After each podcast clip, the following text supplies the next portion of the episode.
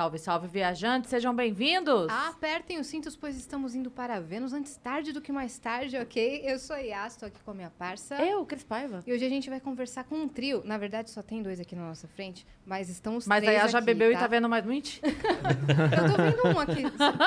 Vocês não são três? Tá ligado? Ó, eles são da Red Media, eles são los brasileiros, eles são produtores musicais. Cara, vocês vão conhecer a história do, de uma galera da produção musical que tá por trás aí de vários hits que vocês conhecem. E eu sou muito fã deles. Acompanho aí, sei lá, desde 2017, 2018, o trampo de vocês. Estamos aqui com o Pedro Dash, Marcelinho Salve, salve. Ferraz.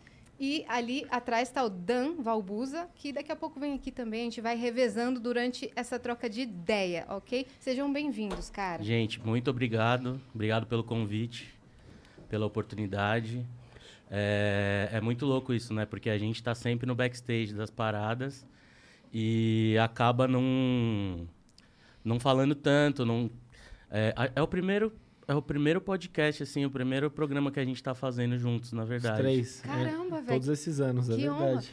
Então, eu pensei em convidar vocês. Vou, vou explicar o motivo. Primeiro, porque eu sou muito fã de vocês, né? A gente, e segundo, porque a gente escuta muito falar de vocês. Por exemplo, a gente trouxe a Clau e a Milk. Elas falaram deles. Sim.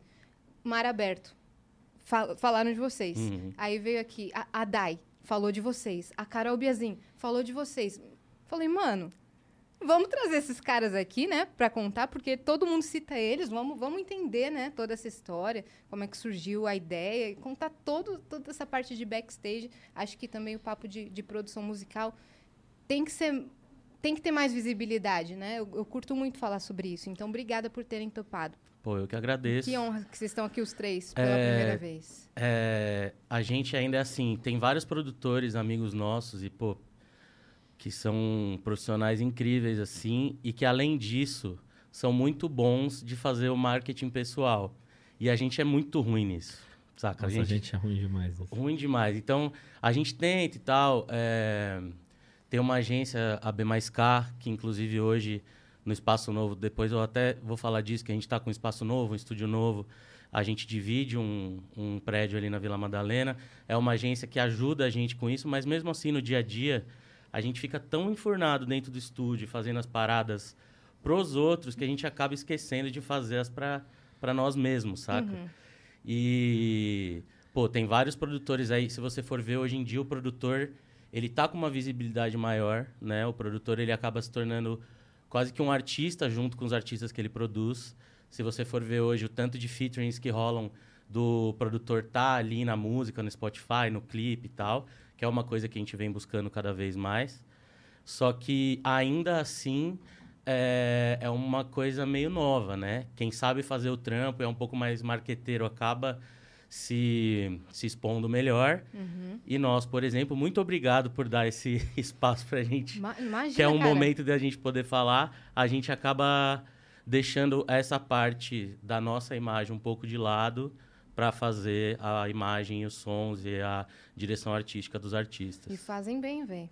Eu tava até Pô, pensando obrigado. aqui. Cara, quanto tempo você vai ficar com essa tala na mão, Dan? Que o Dan tá com a...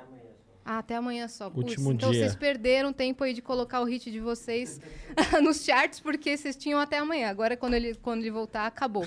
Acabou pra todo mundo, tá ligado? é foda, aqui desse- Mas antes da gente entrar no papo de fato, a gente tem alguns recados, tá? Se você acessar venuspodcast.com.br, que é a nossa plataforma, você pode mandar pergunta pra eles, pergunta pra gente, mensagem, tudo que você quiser e fazer sua propaganda. A gente tem o limite de 10 mensagens e todas custam 300 Sparks. Se você quiser anunciar com a gente sua marca, sua lojinha, seu Instagram, sua música, de repente, você tem, você pode mandar áudio aqui, você pode mandar vídeo, tem 15 segundos o limite, 15 a 20 segundos. Então você pode fazer isso, tá? Para anunciar, custa 4 mil Sparks, fechou? É isso. E se você estiver assistindo a gente pela Twitch, tiver uma conta da Amazon, você pode linkar a sua conta da Amazon com a sua conta da Twitch. Fazendo isso, você vai ganhar um sub grátis por mês pra você ofertar pra algum canal que você goste. E aí, você faz isso pelo Vênus, claro, porque a gente é mó legal e você gosta da gente. Exatamente. Se você quiser ter um canal de cortes do Vênus, você está autorizadíssimo, desde que, cara, não corta e posta falando, ah, você é o bonzão, vou aqui. Agora, eu vou fazer. postar agora, porque aí quando colocarem Vênus Podcast e cortes, eu- eles vão Me achar o acha meu primeiro. primeiro. Não, porque a gente vai te dar um strike e vai acabar com o seu sonho.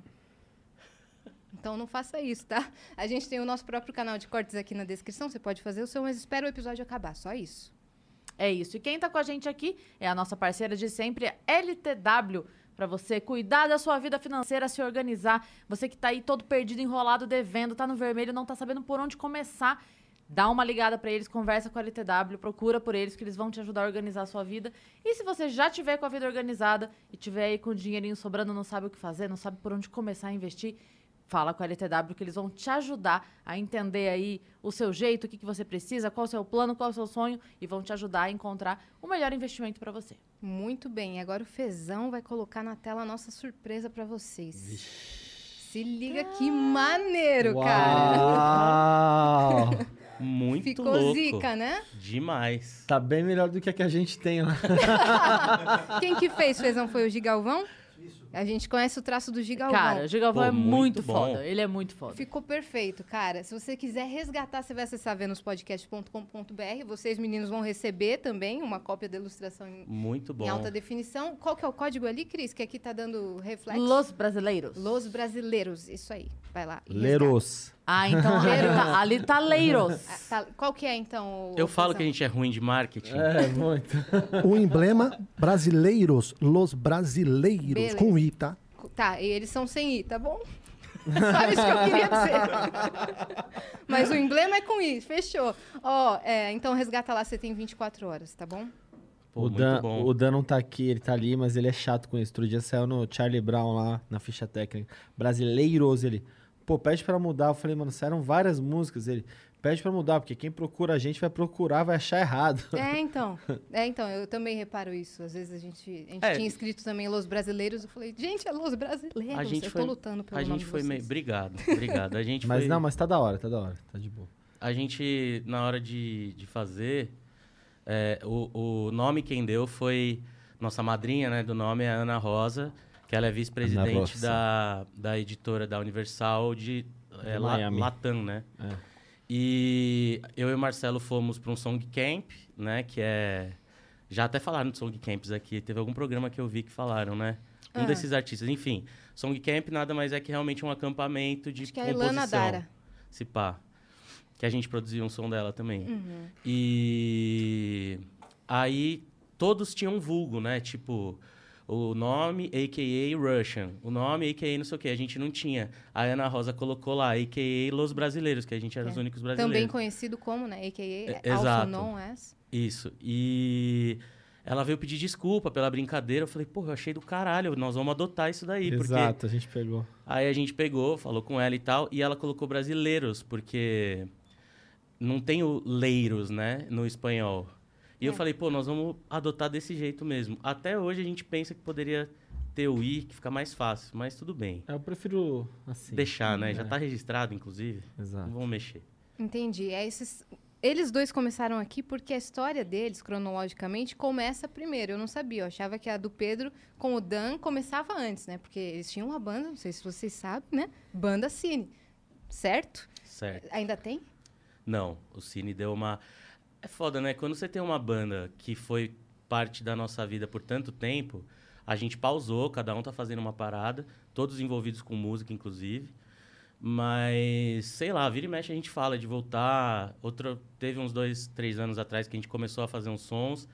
Mas, assim, não é uma pretensão de ser a nossa vida como foi.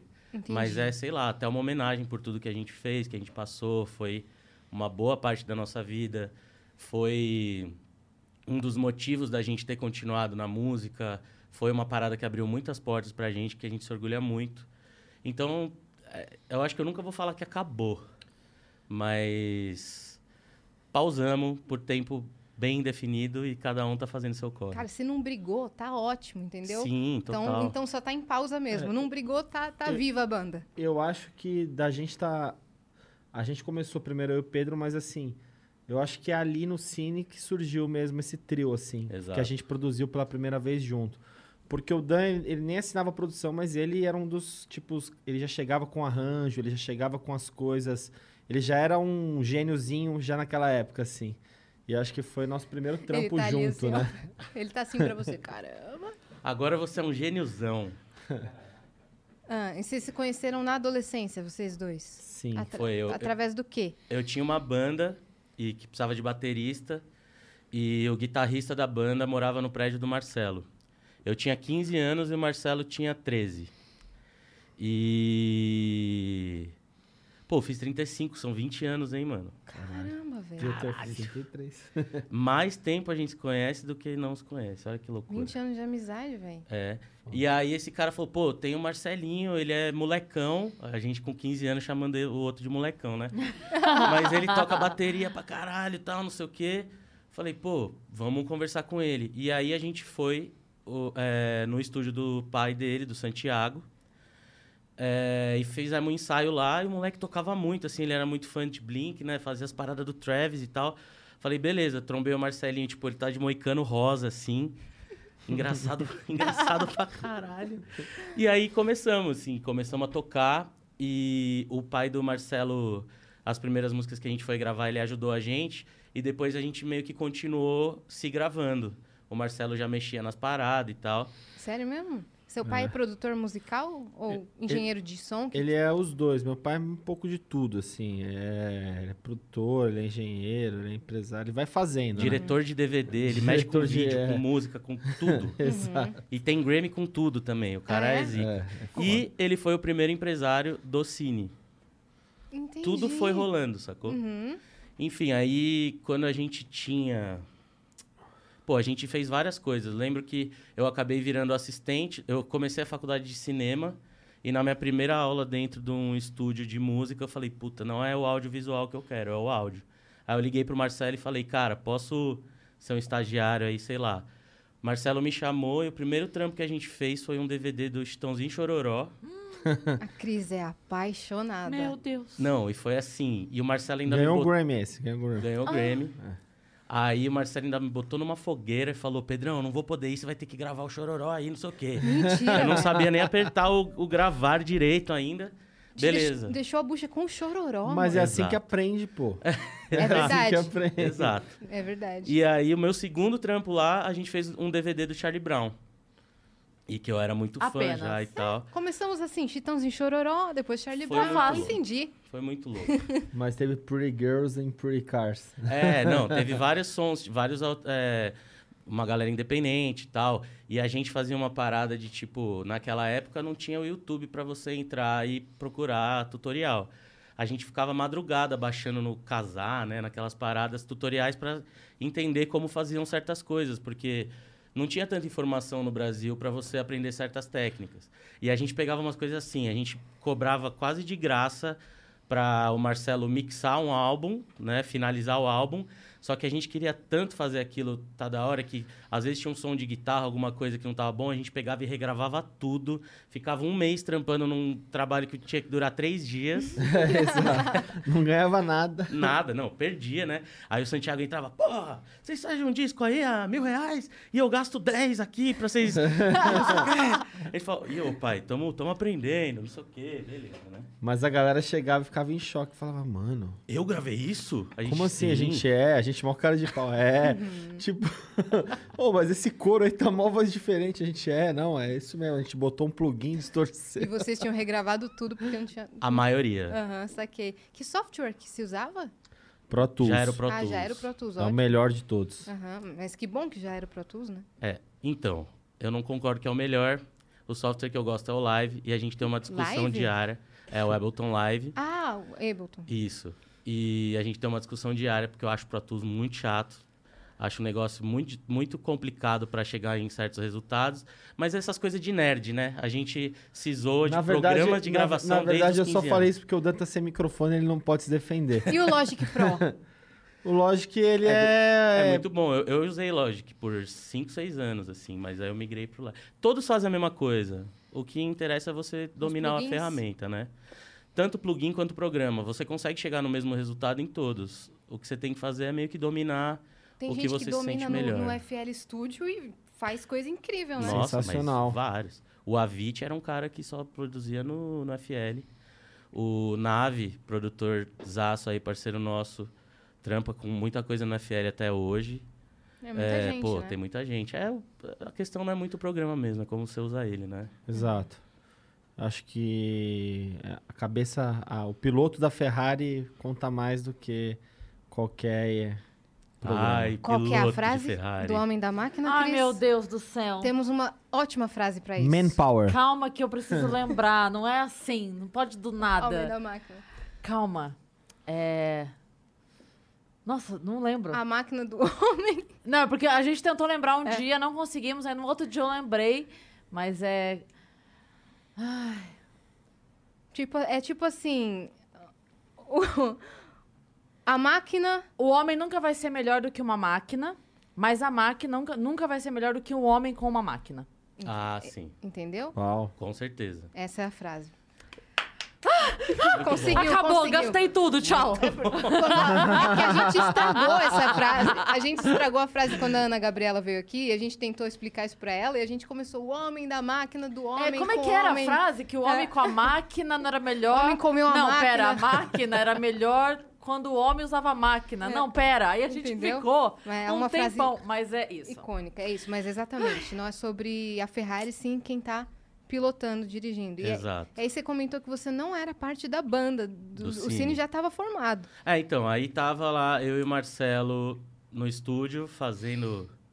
Na época acho que tava rolando um DVD do RBD, que a gente fez também. O, A gente- o que exatamente vocês fizeram? Ah, é, foi uma produção, né? A Grava... gente- eu, mix- eu mixei, o Pedro. Eu era assistente, eu Pedro fazia edição e Editou tal. tudo, afinou. Era uma doideira. Ganhou Grammys também, né? Acho que não, acho que não. O outro do Adriano ganhou. Rolaram uns três DVD do RBD no estúdio lá. Adriano Daga? É, Adriano Daga, conhece? o Daga. Uhum. Ele era da Malta, né? Sim. Ele, me- é, ele ainda é, na Malta ainda. Ah, tá. Não sabia. É, não, sim. Ele. O Adriano me ensinou muita coisa, assim. Tipo, ele foi um professorzão, assim. A gente era moleque, o Pra Adriano. mim também. Ele era o engenheiro-chefe do estúdio, assim. E produtor já. Não, ele manda, ele manda muito, né? Ele tem um irmão também, produtor. Gil? O Gil, Gil. Daga? Gil, Sim. Eu exato. acho que ele trampava no, no Midas, não sei se Sim, ainda trampa. sim. Saiu recentemente, mas ficou muito tempo Uhum. Mas são, lá. são, doi- são referências pra caramba, né? Sim, demais. Pra Então ele, ele trampava com vocês. Ele era Sim, engenheiro lá, sim. chefe. Sim, E ele, tinham- ele, ele era batera sempre, sempre foi engenheiro, sempre tirou um sonzão, assim. O Adriano era, nossa, será que a gente consegue tirar um som igual ao do Adriano, né? Ele era, tipo, ele era muito foda. Ele é, né? Mas vocês já E- tocavam instrumentos? Vocês comentaram Sim, vocês então, estavam produzindo. Aí eu tocava um pouco de. Te... Eu meio que comecei a arranhar, nós, né? Um pouco de tudo, justamente nessa época de pegar os trampos e meio que querer regravar uma coisa ou outra que não estava muito boa. A gente acabou entrando nessa. E teve um momento que tinha um produtor que trabalhava com o Cine em 2008, que me conhecia. Ele falou: pô, o Cine tá procurando um, um estúdio para gravar o primeiro EP. E aí eles colaram lá. Colaram lá, O Dan e o Dave no dia, né? colou o Dan, o Dave e ele, né? Que era o produtor. E a gente fechou de produzir esse EP. A gente achou a música muito foda, achou que- o que eles estavam fazendo muito foda, porque a gente tava no momento que o emo tava pegando muito. E era Que tudo muito. isso? Isso foi 2008. E era tudo muito triste, velho. Tudo muito triste. Tipo, as músicas eram todas muito melancólicas. Vocês estão ligadas como. E a, e a gente viu uma banda fazendo uma proposta de tipo, pô, vamos fazer um som mais pra cima, misturado com eletrônico e tudo mais. E aí foi assim que a gente se conheceu. Tipo, o primeiro dia que eu trombei o Danilo, a gente fez, sei lá, umas cinco músicas juntos. Você é louco. E que nenhuma acabou virando do Cine, virou de outros artistas, virou outras coisas, outras a gente nem usou, que ficou muito ruim, na verdade, uma ou outra. mas pelo menos a gente tava ali se conhecendo. E, cara, aí foi meio que eu e o Marcelo terminamos a produção desse EP e Que foi chegou... um uma, foi uma escola pra gente, porque o Cine já tinha essa sonoridade de hoje, já tinha essa parada de misturar, que tá muito agora a galera usando, né? Instrumento orgânico com eletrônico. E a gente, putz, como que a gente faz isso soar direito? A gente aprendia a editar coisas de um jeito que a gente nunca tinha feito, assim. Foi meio que aprendendo e fazendo e rolou, deu certo. E não assim. tinha muito isso na época. Não tinha, na real, Não, não né? Não, existia, não não, tinha. existia. A gente tinha que. A gente ouvia algumas coisas gringas, né? Que eram a É. referência do Cine. Os caras eram sempre... Eles eram muito, assim... Antenados com tudo que tava rolando no pop da gringa e no rock que acabou se juntando, né? E aí a gente fez esse EP. Quando a gente terminou o EP, foi um diretor eh, da Universal Music lá no estúdio. A gente mostrou pra ele. Falou, cara, vocês precisam pegar essa banda. Os moleques vão estourar e tudo mais. Foram umas três reuniões, É, né? é, na verdade a gente, a gente fez o EP tipo, por dois mil reais na época que não pagava nem, sei lá, o aluguel. Foi mais um daqueles que o Santiago falou, vocês estão loucos. É, exato. Aí, tipo, eles colaram, tipo, um tempo depois, falaram, mano, a banda tá bombando, tá lutando a Tribe House, mas a gente não tem grana pra gravar. Eu falei, mano, cola aí que a gente vai gravar. A gente começou a gravar antes de assinar, antes. E aí, tipo, foi a época, pô, precisamos botar o, um cara pra fazer o teclado. Aí, tipo, o Pedro já era o cara que fazia junto. Aí, aí começou, tipo, meio que tudo a rolar. Aí eu me convidei pra entrar na banda. Eu falei, gente, porque a gente ia em alguns shows do Cine, tipo, e a gente acabava ajudando, fazendo PA e tal. A gente acabou ficando muito brother. E a gente ia nos shows e ajudava no som e tal. E aí o Cine tava fazendo muita coisa com batida eletrônica. E tinha momentos do, do, do show que ficava a banda inteira meio parada, porque ficava saindo a parte gravada eletrônica. Falei, pô, gente, vocês precisam de um tecladista aí, de alguém pra fazer essas partes, né? E Exato. aí eu me convidei. Eu conheço um. Eu, Me convidei, o Danilo não me queria na banda, a princípio, ele me achou muito louco, que eu bebia mais do que eu bebo hoje. E, Quer outra breja, Marcelinho? Eu aceito. Ah. e aí entrei na banda e tal, e assim, é uma coisa que alguns sabem, outros não, né? Eu entrei pra tocar esses instrumentos, mas por metade da minha carreira eu dublei eles. Pedro Blando. O meu apelido na banda era o Pedro Blando, Obrigado. porque como eu, eu tinha o controle de soltar todas as paradas de computador e tudo mais, eu podia escolher se eu ia tocar ou não. Então a maioria das músicas eu preferia ficar mais de boa. Conta do. E tudo conta, mais. conta do, do. Era Morumbi? Onde É, foi? aí teve um show do Morumbi que foi o meu trauma e eu acho que foi por isso que A rolou. culpa foi minha. A foi gente mal. foi abrir o show do Jonas Brothers. Não foi Cê- do Justin Bieber, não? A gente fez Também. os dois. Eu, eu Também. tava no Z Festival. É, que vocês mesmo. abriram. Foi demais eu esse. tava lá. A gente- é esse O mesmo. som tava bom? Tava, tava Fui eu. bom. não, tava bem. O único problema é que choveu muito aquele dia. Não sei se Sim, vocês lembram, mas sim. choveu pra caramba. Aí Foi- tava meio esquisito. The Wanted e Bieber, né? Deu antes de isso. Mas o primeiro Z Festival, que foi com o Jonas Brothers e Demi Lovato, a gente tocou também. Você é louco. E aí foi a primeira vez que eu tinha entrado na banda recentemente, foi a primeira vez que eu fui testar o meu setup.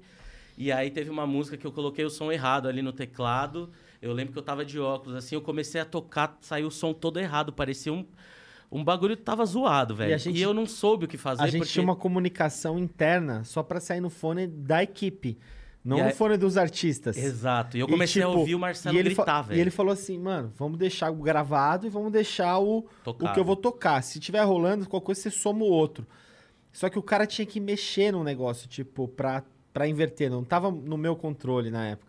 Aí, Aí eu comecei a ouvir o, o Marcelo gritar no meu ouvido. O que que tá acontecendo? O que que tá acontecendo? É o Pedro, é o Pedro. O que que a gente... Muta o Pedro, não E sei o quê. show rolando. O show rolando e eu tocando Mó como se nada gritaria. tivesse acontecendo. Tipo, uns meses depois que eu já tava mais à vontade, normalmente eu ia parar de tocar normal, ia mudar o timbre e ia voltar.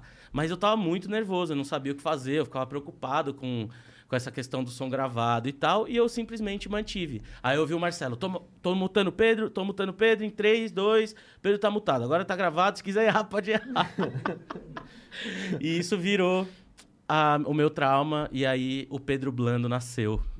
E por muitos shows, por muitos shows, eu resolvi soltar o gravado ali, até depois de um tempo realmente pegar a confiança e tal. Porque assim, eu tocava teclado no cine, mas eu não sou um exímio tecladista. Eu toco, tipo, violão melhor do que eu toco teclado. Mas a minha função era ali, então eu sabia tocar as músicas do cine e tal. E foi isso. Hoje eu não dublo mais, porque eu preciso produzir, então não tem como como como fakear, né? Hum, E nesse primeiro EP que foi gravado, já tinha o Garota Radical? Não. não, Garota Radical também veio de, tipo, aquele som last minute, assim. Tipo, a gente tava com o disco pronto. E aí, tipo, do nada, os caras tocando, ensaiando. Não sei como, é- como, como que foi isso. Sei que saiu a música, No E- ensaio. no ensaio, assim, a gente falou, mano, vamos gravar. E aí, tipo, a gente gravou, a gente mixou. No, tipo, na manhã seguinte eu tava lá no, na Rádio Mix com o Marcelo Braga. Eu, meu pai e o Marcelo Braga, tipo, mano, essa é a banda, temos essas músicas. E, tipo, essa música tava, tipo assim, a gente, ficou, a gente virou a noite, né? Foi. Foi. Aí o Marcelo Braga falou: essa é a música. Aí, tipo, a, a rádio sempre. Ela sempre fala, principalmente naquela época, a, a Mix, então, a Mix vai tocar essa, era tipo, ok. E foi tipo. Foi pra, pareceu que foi É, mágica. porque o assim, né? expertise dos caras e do público deles, é, eles conhecem muito bem, né? Uhum. Então, principalmente Marcelo Braga, que é um puta diretor e tal, manja muito de música. Vira e mexe quando a gente quando a gente tá com algum projeto e tal, a gente chama essa galera pra, pra ouvir, pra, pra pegar opiniões e tudo mais, porque é o expertise dos caras, né? Sim. É e muito era a foda, rádio que e- emplacava os hits, Não, né? e, e, É. e- Tinha e- streaming. e é realmente um feeling que eles têm de te falar, mano, isso aqui não é nem só pela rádio, eu acho que eles falavam, pô, isso aqui funciona. E realmente, às vezes a gente. Ah, mas será? Vamos, vamos nessa aqui. E, tipo, aquela não andava tão bem, sabe? É muito louco isso. É. Saquei. E aí, Garota Radical, mano, explodiu, levou cine aí. Agora acho que tá, tá na hora do Dan contar É, aqui um eu acho que pouquinho, sim, né? estamos falando do cine, né? Estamos falando do cine, já já o Marcelinho volta aí, mas chega aí, Dan. Tchau, tchau. Tchau, tchau. Não vai embora não, velho, você vai voltar aqui ainda. Senhoras e senhores, Dan Valbuza. Cheguei com meu braço quebrado e meu hidromel. Mas Tamo aí, se quiser mais hidromel, ó, tem aqui, viu? Aceito. Eu aceito Ah, um pouco então? mais desse negócio. É muito A minha bom isso aí. especialidade é viciar certo as que pessoas ajuda? em hidromel. Deu certo? Rolou, rolou. Caraca, ele fez com uma mão só. Tá? É, dá aquela. É, ele deu uma ajudadinha. Gente, o Danilo tá. Não é que ele tá assim que ele não tá produzindo, ele tá fazendo tudo com a mão esquerda. Outro dia eu cheguei, ele tinha feito um som inteiro com, uma- com a mão esquerda. Sério, velho? Tava tocando Ah, teclado com uma mão virar, só, né, tocando violão com uma mão só. Nem entendi como você fez aquilo. Você apoia a, a guitarra Ah, você aqui apoiou assim, embaixo, né? E você verdade. só mexe aqui. Tá maluco. Queria ter visto essa Dá cena, certo. deve ser doideira.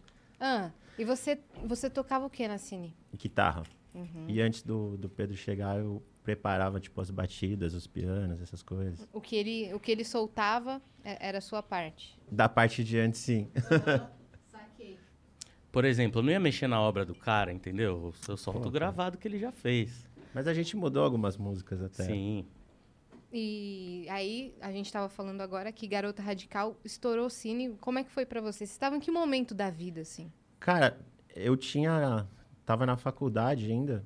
E.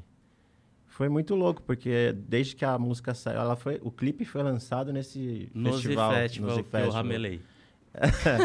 Ele tá traumatizado E- até hoje. Eu Vamos larguei falar sobre isso? É, É. Quer levar isso pra a terapia? sessão de terapia. Não, eu levo às vezes. Salve, Vanessa, minha terapeuta. Tô Ela aqui fala- falando Ela sobre fala, meus Pedro, já foi. Já foi, já deu. Não, é brincadeira, não é trauma, não. Ah, E foi muito louco, porque eu tra- tranquei a faculdade, assim, tipo, de fazer publicidade. E passou um mês, a gente lançou a música e fu- funcionou, assim, tipo, foi bizarro.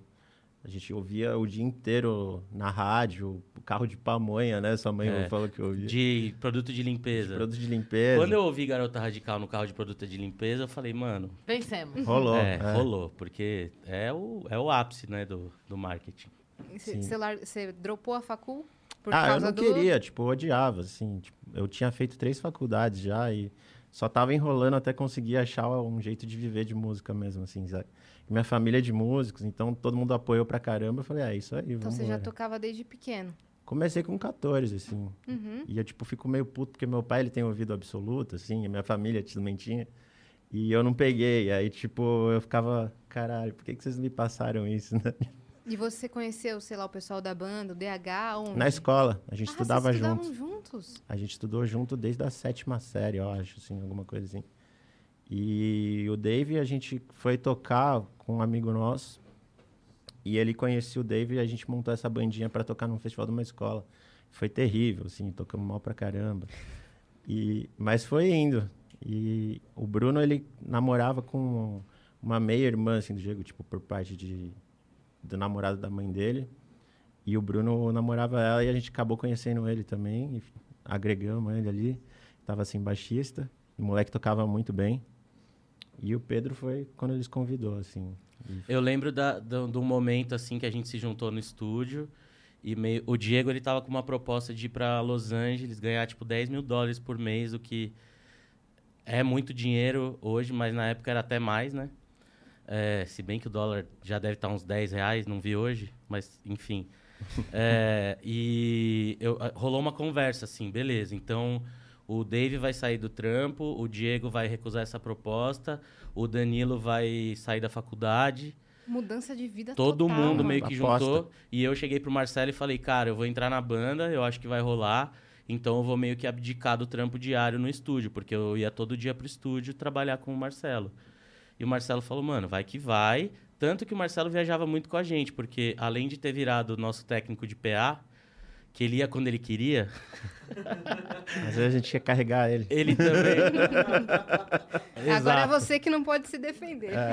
Ele Quando- tá se Agora você tá vingando. ferrado, cara. Quanto- quantos voos não tava a banda inteira assim, já falando, gente, vamos esperar o Marcelo mais um pouco. Aí um dia o Marcelo falou, é, gente, acho que eu não vou mais fazer isso, não, vou voltar pro estúdio. Mas enfim, ele era quase que um sexto integrante da banda, assim, porque a gente tava sempre junto e quando a gente saía da estrada, a gente ia pro estúdio gravar, sacou?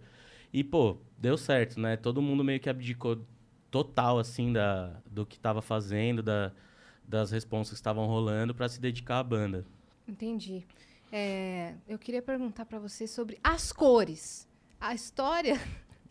Qual do- das histórias é a Qual verdadeira? das histórias é a verdadeira? Eu sei que o Diego não tá aqui pra confirmar, mas qual? Celeste Minad também. Também as cores? É, as as cores cores foi a lá última. fora. Me Foi. disseram pra continuar. Pra continuar. E elas me disseram pra continuar. É isso. E eu já superei o Morumbi lá, que eu errei. Já? teclado, Tem certeza? Já, já Ele- superei. Não Mas- parece. Ninguém falou disso aqui, tá ligado? tá na cabeça dele até agora. Enfim, é, as É, cores... Qual das histórias é a verdadeira, né? É, Se falaram a, que a tinha- menina morreu, o que a cara... menina morreu, É. a ex-namorada. É, Tem não. uma. um- Tem. Eu tô rindo porque você falou isso agora dele. Mas ninguém trouxe esse assunto aqui agora, né? Eu tô, pensando- tô imaginando ele em casa acordando do nada. Assim, eu já superei. Duas da manhã. Lembra Duas dos, da manhã. Lembra dos Festival, Pedro? Ai, Não, pô, e, e foi muito feio o barulho, o synth que ele soltou. Parecia um pato tocando o cara. Pó, pó, pó, pó, pó, pó. É. A gente falou, mano, o que tá acontecendo? Mas enfim, a história, na verdade, não era nenhuma. Foi last minute Não. mesmo. Não, era, era assim. É, O Diego pegou... mas não dessa que morreu. É, alguém. não, não, não era. O Diego pegou a história de um casal da cidade dele que, que tipo, tinha rolado assim. O casal tava andando de carro, discutindo, eles bateram o carro. É, o cara acordou no hospital e descobriu que a, a namorada dele, não sei se era a namorada ou a esposa, tinha morrido. E o Diego tava bem mexido assim com essa história, a gente conversou lá no estúdio. E a gente tava numas de. Eu lembro que a gente tava no carro, indo pro estúdio, a gente falou, pô, estamos precisando de uma balada pra esse álbum, de uma música mais lenta e tal, que tava tudo muito pra cima. Aí eu lembro até que a gente colocou algumas músicas pra ver de referência. É, a gente ficou ouvindo as melhores baladas do- da década. E, tipo, E aí o que, tinha que uma, os caras fazem pra dar muito certo? tinha uma que começava na bateria, É, a gente, falou, falou, vamos pô, começar na bateria. Aí tem que ter exato. um barulhinho. Aí nós colocamos... tim, Fala, Exatamente. beleza, agora tem que ter um violão com um arranjo mais dedilhado. Vamos lá. Vocês A fizeram um gente meio que foi laboratório. A gente fez exato. um laboratório e, tipo, a música saiu em quê? Uma hora. É, assim. rapidão. E aí a Rapidão. gente já chegou no Diego. O Diego falou, mano, tá, rolou uma história lá em, em Franco e tal. E, pô, eu- ele escreveu rapidão, a música saiu muito Então, rápido. essa assim. história é real, só que não era com o Diego, né? É, exatamente. Entendi. Nossa, e a gente ouvia cada uma, mano. Não, é, a gente nunca revelou assim, porque era legal ficar ouvindo o que, que, que, que ia sair de, de novo. aí. Pérola. qual que ia ser o novo... Nova história que eu inventar aí, tipo... Postavam no Tumblr, Cris. Sim. Inventavam várias histórias dessa música e todo mundo, gente, meu Deus, nunca mais vou escutar da mesma forma. Era nada disso. Não, e aí teve o DVD, né, que nas cores do Di chorou. Foi. E aí a galera teve certeza que foi com ele. Mas é que, na real, o tio dele tinha falecido umas duas semanas antes. E, pô, era um tio que é, dava maior apoio pra banda, maior apoio pra ele. E a gente tava realizando um sonho ali, gravando um puta Sim. DVD com puta estrutura. E aí, na hora das cores, isso mexeu bastante com ele, saca? Uhum. E... Mas aí, óbvio, né? A galera viu esse vídeo e falou, pronto, certeza que foi com ele. E aí começaram mais teorias ainda e tal. Era engraçado. Um dia a gente pegou, tirou vários prints, assim, fez uma imagem com as melhores. no e tal. Twitter, no Orkut, tinha comunidade, sei lá. Nossa, Qual a é bem verdade de as época. cores? É Verdade de. Alguém é. explica. Vocês me acenderam uma memória muito específica aqui agora. Realmente, era Não, isso e a mesmo. música ficou acho que um ano no ranking das rádios, assim, né? Tipo, ela deu muito certo. A Garota Radical foi a que estourou o E eu acho que foi é- a mais bem sucedida. Esse, esse lance da, da galera acreditar que existia uma história em cima disso, acho que foi que Hypou, né? impulsionou eles muito, assim. E a gente falou, mano, não vamos revelar. Deixa o mundo. Vocês se sentiam, às vezes, meio subestimados?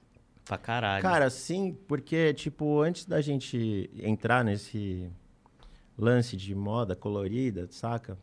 Tinha muita gente que falava muito bem, assim. Então é uma coisa muito louca. Tipo, acontece uma coisa que a pessoa já não se identifica tanto, ela já fala que você é um lixo.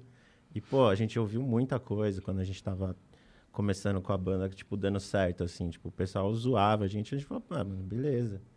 É que Uhum. também a questão é que a gente era uma banda bem autossuficiente. Então, tipo, o Diego, além de compor, ele fazia todas as artes, o logo, os encartes dos CDs, saca? O Rogerinho, que é nosso parceiro, era nosso fotógrafo na época, ele fazia as fotos junto com o Di dirigindo. Aí a gente fazia as músicas, a gente ficava no estúdio com o Marcelo. É, a gente tinha muitas tudo. ideias, assim, que depois até copiaram bastante, né? Acho que a gente fez o primeiro stream, quando a gente fez o, o flashback, o nosso primeiro álbum, a gente deixou, acho que quatro câmeras no estúdio, isso não existia na época, no MySpace ao vivo, o dia inteiro. Mentira. Então, 24 isso nunca horas. tinha rolado. Aí o pessoal, aí depois começaram a pegar também. Uhum. E, tipo, gente que já falava mal também, era muito louco. O MySpace era muito bom, né? Na época. Era, é o ma- era o muito maior, né? forte, né? Era o maior em números, assim. Uhum. E essa questão de subestimar é porque, assim, a gente sabia o tanto de trampo que a gente fazia, a gente sabia o quanto a gente prezava pela qualidade de tudo, saca? E isso não foi só com a gente, né? Foi com todas as bandas da época. Tipo, os haters, a, a ideia dos caras era meio que pegar todas aquelas bandas e colocar num pote.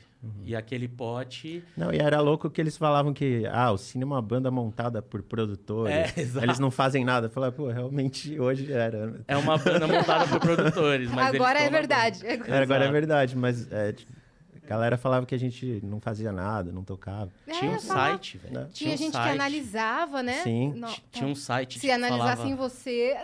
Não, tudo bem, mas aí eu ia falar, não, beleza, deixa eu desmutar aqui e tocar, ele ia ver que eu tocava. É, você poderia. Mas, tipo, é, tinha um site que falava assim, a fórmula do cine, né? O vocalista não sei o quê, o, o tecladista bad boy, que eu tinha o cabelo É, raspado. Sim. O, O Pedro gui- era o querido das mamães nos shows, assim, tipo, as meninas iam tirar foto, assim, falavam, ah, eu gostei daquele ali, não sei o que. Fofinho ele. Aí, mano, é, é, tinha todo um dossiê sobre o cine, assim, sobre como a gente foi montado. Isso era muito louco. Muito e a louco. gente lá, virando madruga no estúdio, quase sem dormir, pra fazer as paradas acontecerem, sabe? Mas vocês foram assinados e tudo mais? Fomos. Esse primeiro disco foi assinado com a Universal.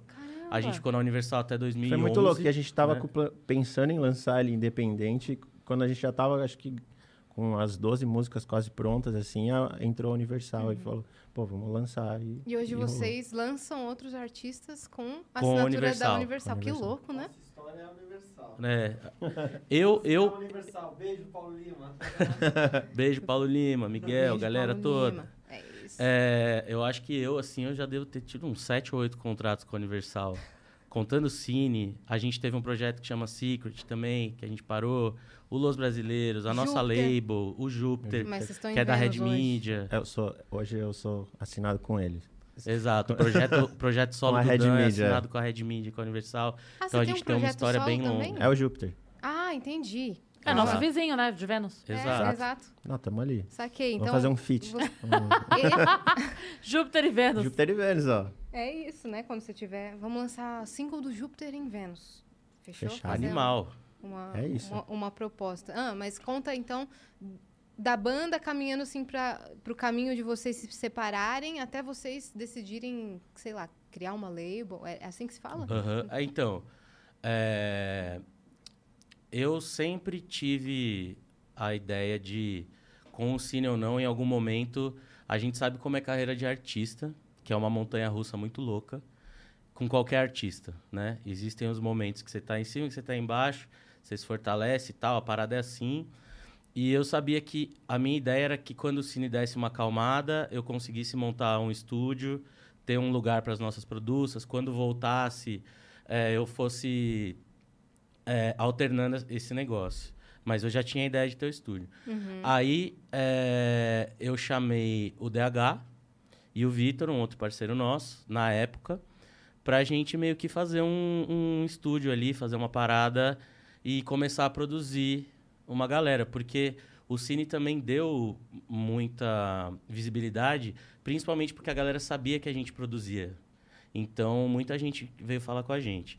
E aí, na época, foi mó bagunça, assim, não tinha contrato, não tinha nada. A gente fazia eh, as paradas meio que na raça. E o Danilo não fazia parte disso, mas eu comecei a chamar ele, como a gente se dava muito bem no É, na cine. real, ele, tipo, quando ele foi montar, ele falou: Você quer fazer, mano? Isso é do caralho, a gente faz. Puta, n- não. Eu não gostava de trabalhar com, com outras pessoas, assim, eu- e eu tive que aprender até um pouco na marra. É mesmo? Meio nessa vibe de que o Marcelo não pôde ir, largou ele com o Chororó e se vira.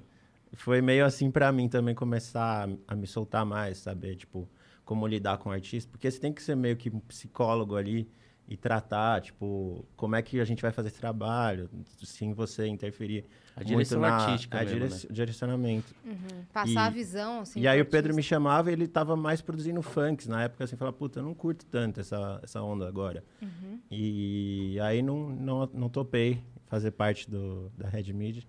Já Mas era aí Red ele, Media, ele ficava. Era. o nome. Aham. Mas ele ficava me chamando sempre assim, pô, me ajuda aí a fazer essa música, não sei o quê. Aí acho que a primeira que a gente foi fazer, que eu topei, assim, foi que a- quando a gente fez a cobertor da Anitta com o Projota. Aham. Ele falou, mano, o Projota veio no estúdio, ele precisa de uma música pro DVD da Anitta, me ajuda aqui, pelo amor de Deus, faz uma, um arranjão de violão, não sei, alguma coisa Quem assim. que inventou aquele...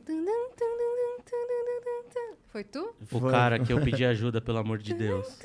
Ah, esse toquinho é muito louco, né? Exato. E, enfim. Aí começou, ele foi me chamando. eu, Aí, pá, assim, o Danilo legal. não era sócio da Red Media, não fazia parte, mas ele tava lá todo dia.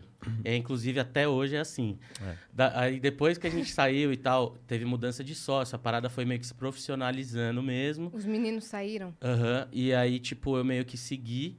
É, o Diego entrou na Fazenda, né? Ele ganhou a Fazenda. Ele saiu, falou, pô, Ele ganhou a Fazenda. ganhou. Não sabia. DH campeão da Caramba, Fazenda. véi. Nós tava lá na. A gente tava Na lá, na final. hora que ele ganhou, a gente saiu correndo, pulou. Aí eu lembro até Era alguém. o Brito que apresentava Uhum. ainda? Era. Aí eu lembro até alguém falando, nossa, eles não sabem se portar, não sei o quê. Eu falei, porra, mano, o cara ganhou duas milhas, nós, É, tão nós vamos pular em cima dele Fica mesmo. aí, meu. É, sai fora, aí beleza. Aí a, a coisa foi profissionalizando mesmo. É, Aí eu chamei o Danilo também pra ser sócio da Red. Depois ele falou, puta, mano, na moral, eu quero só ficar fazendo música. Eu vejo tanto que vocês se estressam aí com as coisas burocráticas. Me deixa só fazendo música. Eu falei, beleza, Danilo. Exato. É E- porque eu vejo esses negócios de fazer reunião, porque tem que fazer call. Eu falo, Puta, mano, eu quero chegar no estúdio, sentar e fazer música. O cara é um bom vivão. Ponto. Aham. E Eu não, não Não quer lidar com a burocracia Não. toda, Zero. chatice. Eu tenho zero controle e paciência pra essas coisas. assim. Aham. Aí eu prefiro ficar no estúdio ali e vambora. E desde o começo, o Marcelinho que mixava todas as músicas da Red Media, ele que finalizava todas. Só que ele tava lá no estúdio do pai dele e a gente no nosso. Aí mudou de sócio e tal, a gente mudou de lugar, reformou um estúdio. E aí eu comecei a encher o saco do Marcelo e falar, velho, vamos virar sócio, a gente já faz todos os trabalhos juntos. Você fica pagando aluguel num lugar e eu em outro. Vamos se juntar, vamos todo mundo para baixo do mesmo teto, vamos, vamos continuar, né? A gente foi uns dois anos de convencimento até Caramba, o Marcelo dois anos, hein, topar. Marcelinho? Aí ele disse sim. Aí ele e disse vocês sim. foram pra debaixo do mesmo teto. Exatamente. Se enfiaram. Nos enfiamos embaixo do mesmo teto. e o Dan já tava lá, e aí foi essa parada, cara. E, tipo, a gente conheceu a Anitta é, com a cobertor, né? Pelo Projota e tal. Aí a gente começou a trabalhar bastante com ela, o que rola até hoje.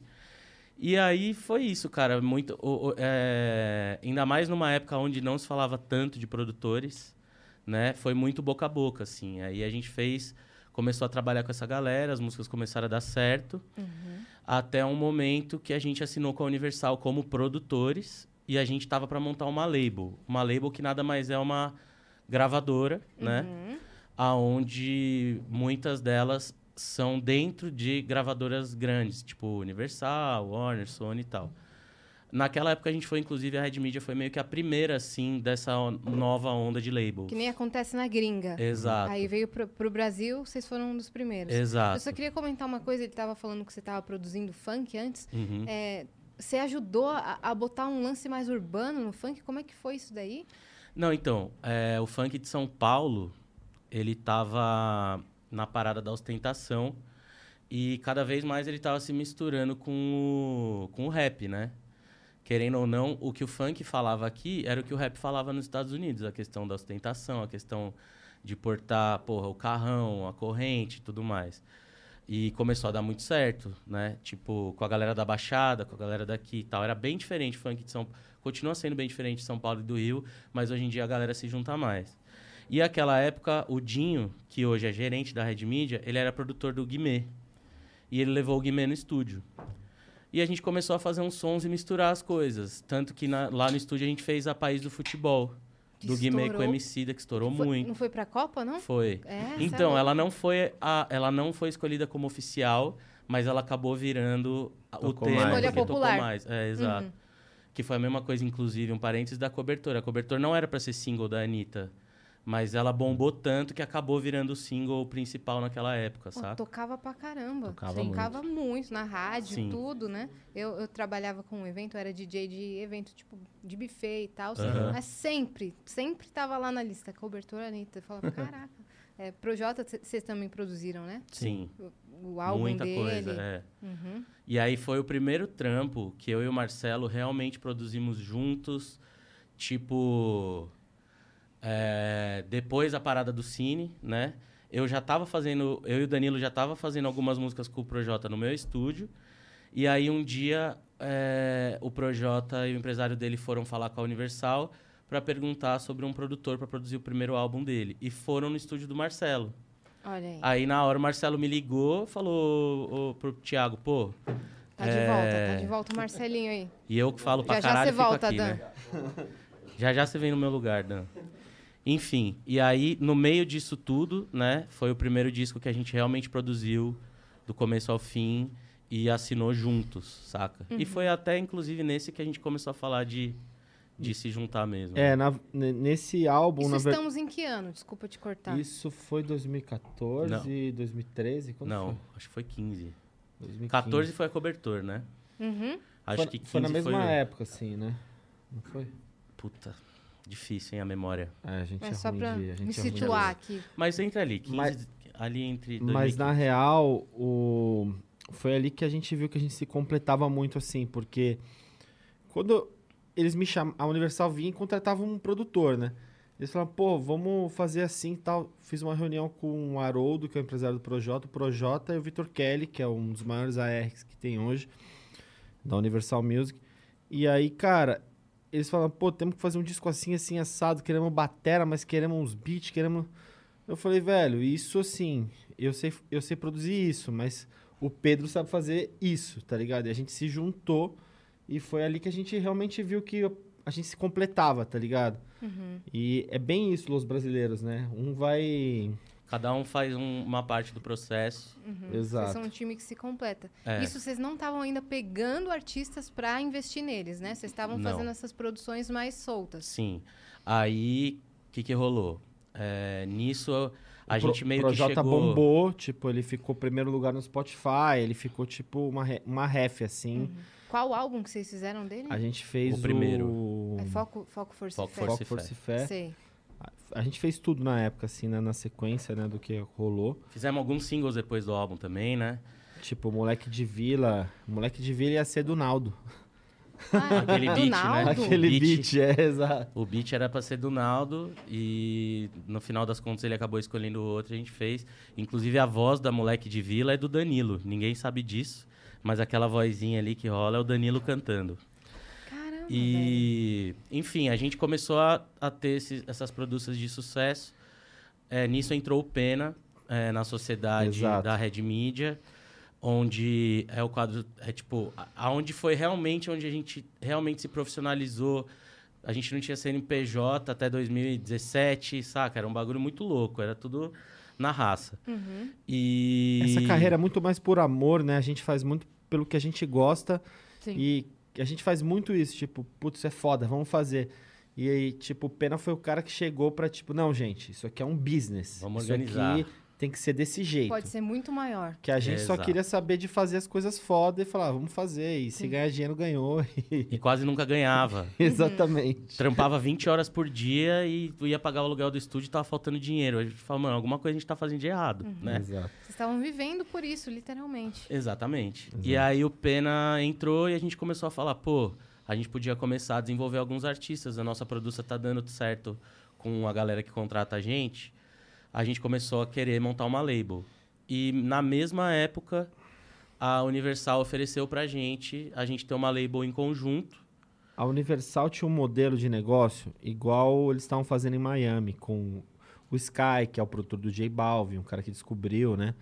Então eles começaram a ver, tipo, pô, na gringa tá funcionando isso. Vamos- O Paulo Lima foi lá e falou, pô, vou fazer isso no Brasil. Ele tinha três nomes, a gente tava assinando pra ser sócio na semana. E aí ele foi, jantou com o Pena, ele falou, tenho três produtores que eu vou assinar, os caras são foda, não sei o quê.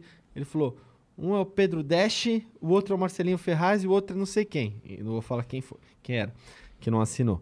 Ah, E tá. aí o Pena falou assim, pô, tem uma coisa pra te falar. Virei sócio dos dois. Virei sócio do Pedro Dash e o Marcelinho, eles estão no mesmo teto. E aí foi tipo. Aí tudo daí surgiu nossa label, daí. E aí o primeiro artista que a gente assinou na label, a gente não tinha nem assinado contrato com a Universal. Mas a gente assinou com ele foi o João. Vamos Ai, falar sobre vamos o João. falar sobre Foi o João. primeiro Aqui artista a que a gente gente assinou. ama o João e a gente pede muito pra que ele venha aqui no Vênus, porque a gente ia trocar uma ideia muito, muito sensacional, velho. Eu queria muito que ele viesse aqui. É um Ele é muito bom. artista, é muito Nossa, Vocês gente, encontraram ele pelo YouTube? pelo YouTube. Pelo YouTube. Como é que foi isso? Tá, vocês falaram, vamos, vamos investir em algum artista aqui. Qual foi o primeiro passo? É, onde a gente vai arrumar dinheiro pra isso? Foi Aí a Universal, Universal. entrou. Beleza. Por Aí, pra saber qual era o artista. Cara, a gente tinha alguns nomes, né? E, mas o João já tinha entrado em contato comigo, ele já curtia o, o trampo da Red e tudo mais. Ele queria muito produzir com a gente. É, ele não queria assinar com uma, naquela época com uma Com gravadora major. major e tal. Rolou. Era, ele queria entrar num, num esquema desse, num esquema menor, de crescer junto e tal. E aí a gente falou pra ele, a, gente, a primeira reunião a gente nem falou de assinar, a gente falou de produzir. E a gente ofereceu pra ele, falou, cara, a gente tá criando uma label, não vou te falar que vai ser a maior label do mundo ou com mais dinheiro pra investir. É, a gente provavelmente vai cometer algumas falhas porque você vai ser o primeiro. E a gente vai aprender junto, mas se você quiser apostar nessa parada, a gente vai junto. O nosso, o nosso contrato, modelo, foi feito, tipo, entre a gente e eles, tipo, que, que é melhor? É assim, é assim? E a gente, por ser artista, a gente sempre. A gente teve do outro lado, né? A gente teve banda, a gente. Então a gente sempre fez essa troca com o artista. de, Tipo, pô, o que, que é melhor pro artista? Tá Tem que ligado? estar bom pra você e tem Então, que estar bom pra gente. tipo, e foi muito louco, né? Foi um processo muito foda, tan- tanto essa parte, mas assim, a parte de, de realmente criar uma identidade sonora, né? Porque demor... ele- a primeira música do João demorou mais de seis meses para ser para ser produzida, assim, para ser finalizada, assim. É, a Quando gente vocês ficou se mais. encontraram, ele tava na época de fazer os covers. Era Sim. isso? Ele fazia uns covers geniais, Ele, Geniais. sempre, ele sempre foi um... Minimalista. Ele, se- ele sempre teve uma parada assim, diferente, sabe? E, autêntica, né? Uhum. Mas, tipo, o, o projeto autoral foi muito difícil até. Putz, é isso, sabe? Tipo. Foram mais de seis meses fazendo música toda semana, até a gente chegar em uma que a gente falou, beleza, acho que agora encontramos a identidade do João. Que foi qual? Que foi. Ressaca. ine- Não, foi álcool. Álcool. Álcool e ressaca. Álcool e ressaca. A ideia foi essa. Ah, vamos lançar o álcool na sexta-feira e a ressaca na segunda. Mentira. Sério. Essa foi a ideia. Sensacional. Infelizmente, esse Incrível. marketing não foi tão falado, né? Mas a Porque- ideia porque foi era um essa. artista novo, Exato. né? Mas assim, a álcool, até uma música que o João, ele nunca curtiu tanto, ele não achava ainda que era ele, mas a ressaca sim. E aí a ressaca pegou muito bem, né? E aí a terceira que a gente lançou foi a Imaturo. Imaturo. A Imaturo, que é aquela do Eu Gosto de Você, Eu gosto de você. que é, De quem é a vozinha? é da minha prima, Mentira. E verdade. juro pra vocês, a hora que o Pedro veio com a Ótima vozinha. pergunta, minha parça. A hora que o Pedro veio com a vozinha, eu falei, mano, puta que porra é essa, tá ligado? Aí, tipo, beleza, né, mano? Aí daqui a pouco, falei, cara, ficou foda isso, né? Mas será que essa porra vai rolar? Aí daqui a pouco o negócio foi o que, o que fez a música o que... Emplacar. Sim, Óbvio que a mas- música é foda, mas o que, esse O detalhe. é o Esse caco. Pedro Dash, né? É. Mas deixa eu perguntar uma coisa. É, você pediu pra ela gravar ou era um áudio que, que ela tinha Não, mandado? é um áudio. O João falou, cara, eu queria botar uma voz de criança nessa música. E eu tinha falado com a minha prima um dia antes. E ela mandou um áudio chamando a gente pra ir na apresentação de balé dela. E ela ficava assim: Gente, oi família, tudo bem? Eu tenho o áudio aí. Ela fala. Ah, eu quero! A gente Dá quer meu- muito Pelo amor de. Deus, eu gosto de você, cara. tchau. Não, então, Porque só eu- que é muito fofo. eu meio que cor- cortei. Porque ela fala, aí eu, é, e outra, eu gosto muito de vocês. Um beijo, tchau. Aí Uhum. a gente ficou cortando até entrar no eu gosto de você, tchau. Ficou perfeito, velho. Eu vou procurar E no aqui. show? Caralho, você mudou a dinâmica aí da... Sim, ela não falou essa frase. Pô, aqui é mão de tesoura, né? que cara? isso, hein? E a ideia foi do João, de botar um nome, de, uma voz de criança, e a é, gente achou isso imaturo, daí. tem, tem tudo a ver, né? Exato, Aham. exato. E no show, a parte mais cantada é Nossa, essa. é demais, né? Para tudo. Eu gosto de você. Tchau. Muito, nossa, que delícia show do João, velho. E foi isso, cara. E a segunda foi a Vou Morrer Sozinho, né? É, morrer sozinho. A gente começou a trabalhar no disco e tal. E hoje ele tá produzindo com outros produtores, ele tá rodando aí, tipo, buscando outras outras estéticas, outras paradas e tal. Mas os desde o começo e o primeiro e o segundo disco foi a gente meio que fazendo ali tudo. No último disco acho que tiveram duas ou três produções do Paul Ralphs. Que é foda. É, mas era meio que a questão de desenvolver mesmo o trabalho, saca? Não era só fazer a música. É Sim. Só que eu não consigo pensar em nenhum outro artista pop no Brasil fazendo o que ele faz. Como que vocês desenvolveram essa sonoridade, velho? Eu acho muito diferente, tanto no, no beat, tanto quanto na voz dele, que já é uma propriedade dele em si, mas como que vocês conseguiram encontrar essa fórmula, cara? Eu, eu acho que é muito dele. E a gente, a gente procura sempre respeitar a identidade do artista, né? Então a gente vê aquilo, a gente vai construir em cima daquilo junto. Tipo, a gente não vem, a gente não chega e fala, tem que fazer desse jeito. A gente faz do jeito que é o artista, sacou? É tipo, é meio que por aí. Cara, é que assim, foi bastante tempo, né, até chegar. A gente pegou todas as referências do João e a nossa ideia também, principalmente minha e do Dan, que querendo ou não, fazemos mais a parte do, do, do musical ali, do, da produça, do instrumental e tudo mais, era de tentar ficar tirando ele da zona de conforto pra gente entender qual era o tamanho da, da, da- qual era o tamanho da extensão de estilos que o João se sentia confortável. A gente chegou a fazer beat que ia mais pro trap, a gente chegou a fazer um monte de coisa para entender também essa dimensão, né? Até que, mas muita muita referência de artistas, não só de, de estilo musical, mas de imagem e identidade de certos artistas o João tem. Ele já trazia com ele. Ele né? é um cara muito característico, né? Muito singular. Sim. Tem o Pedro, que trabalha com ele, que é um puta diretor criativo genial, que inclusive é quem faz os clipes Ele é dele muito e foda. tal. Ele, ele, ele, Já na ouvi verdade, falar desse Pedro ele, várias ele é um vezes. dos, ele é um dos responsáveis também por essa história, né? Porque toda a identidade visual, todas as ideias assim, roteiro, ele é diretor de vídeo, ele é tipo assim, Fotografia do clipe. ele é muito foda, eu sou muito fã dele assim, tipo, a gente já trabalhou em outros projetos juntos, mas é era um time, é um time que deu certo assim, né? Uhum. Foi muito legal. Aí vocês foram construindo essa, esse networking gigante que vocês sabiam que funcionava. É, era, era a gente saindo no tapa ali, né? Mas foi meio tá- que tá isso. procurando Ele o tá áudio. procurando o áudio. Como é que tu vai achar isso? Você sabe data? Como- Você, você É. favoritou? Ó, 8 de dezembro de 2017. Achou? Então, é conversa com a minha tia, né? Que é mãe da. Da, da, minha, da minha prima. E eu tô falando, oi, Vi, tem um Volta artista aqui, novo, aqui, João. aqui, Você não.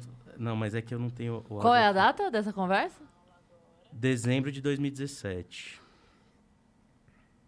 Calma, eu vou achar. a Vai his- falando a aí, gente. história Ah. acontecendo no- na conversa do WhatsApp. É, que Exato. louco, que Muito louco, louco. cara. Muito louco, Porque eu tava. né? Eu, eu ainda mandei pra ele, ó, pra ela, ó. Terminamos a música.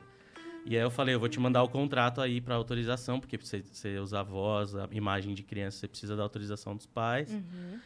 É, Bom, não tá na conversa dela, mas eu vou achar. Beleza. Vamos lá. E o João, o João do interior, certo? O João Esse, do esse interior. áudio Pra que ela mandou, ela tinha mandado, tipo, num grupo, é isso? Pra Então, família? Eu acho que sim. Deixa eu ver. E paralelamente a isso, Hum. enquanto o João tava. A gente tava fazendo o João, o Vitão veio ser assistente de estúdio. Mentira. Juro. Ah, E o Vitão, ele, tipo, eu conheço o pai dele, o pai dele cortava meu cabelo, tá ligado? Quando tinha cabelo.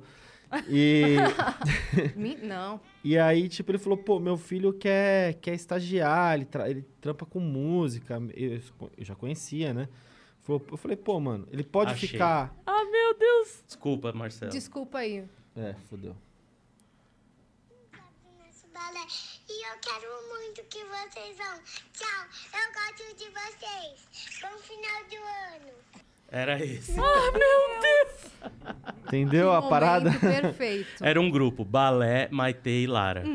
Ô, foi criado. agora isso é favorita, favorita. Favorita. Cara, vocês têm que fazer um documentário. Tchau. Vocês têm que fazer um doc você. sobre Ou seja, ele mudou a ordem. Mas é mais ou menos isso que esses dois gênios, esses três, né? O Dimex também é foda, o Dimex que tá aí da nossa equipe, produtor monstrão. É. Ah, ele é- também é produtor da, da Red? Também é Sim. produtor da Cê Red é Media. louco. Aí sim. Então, é, como é o nome dela?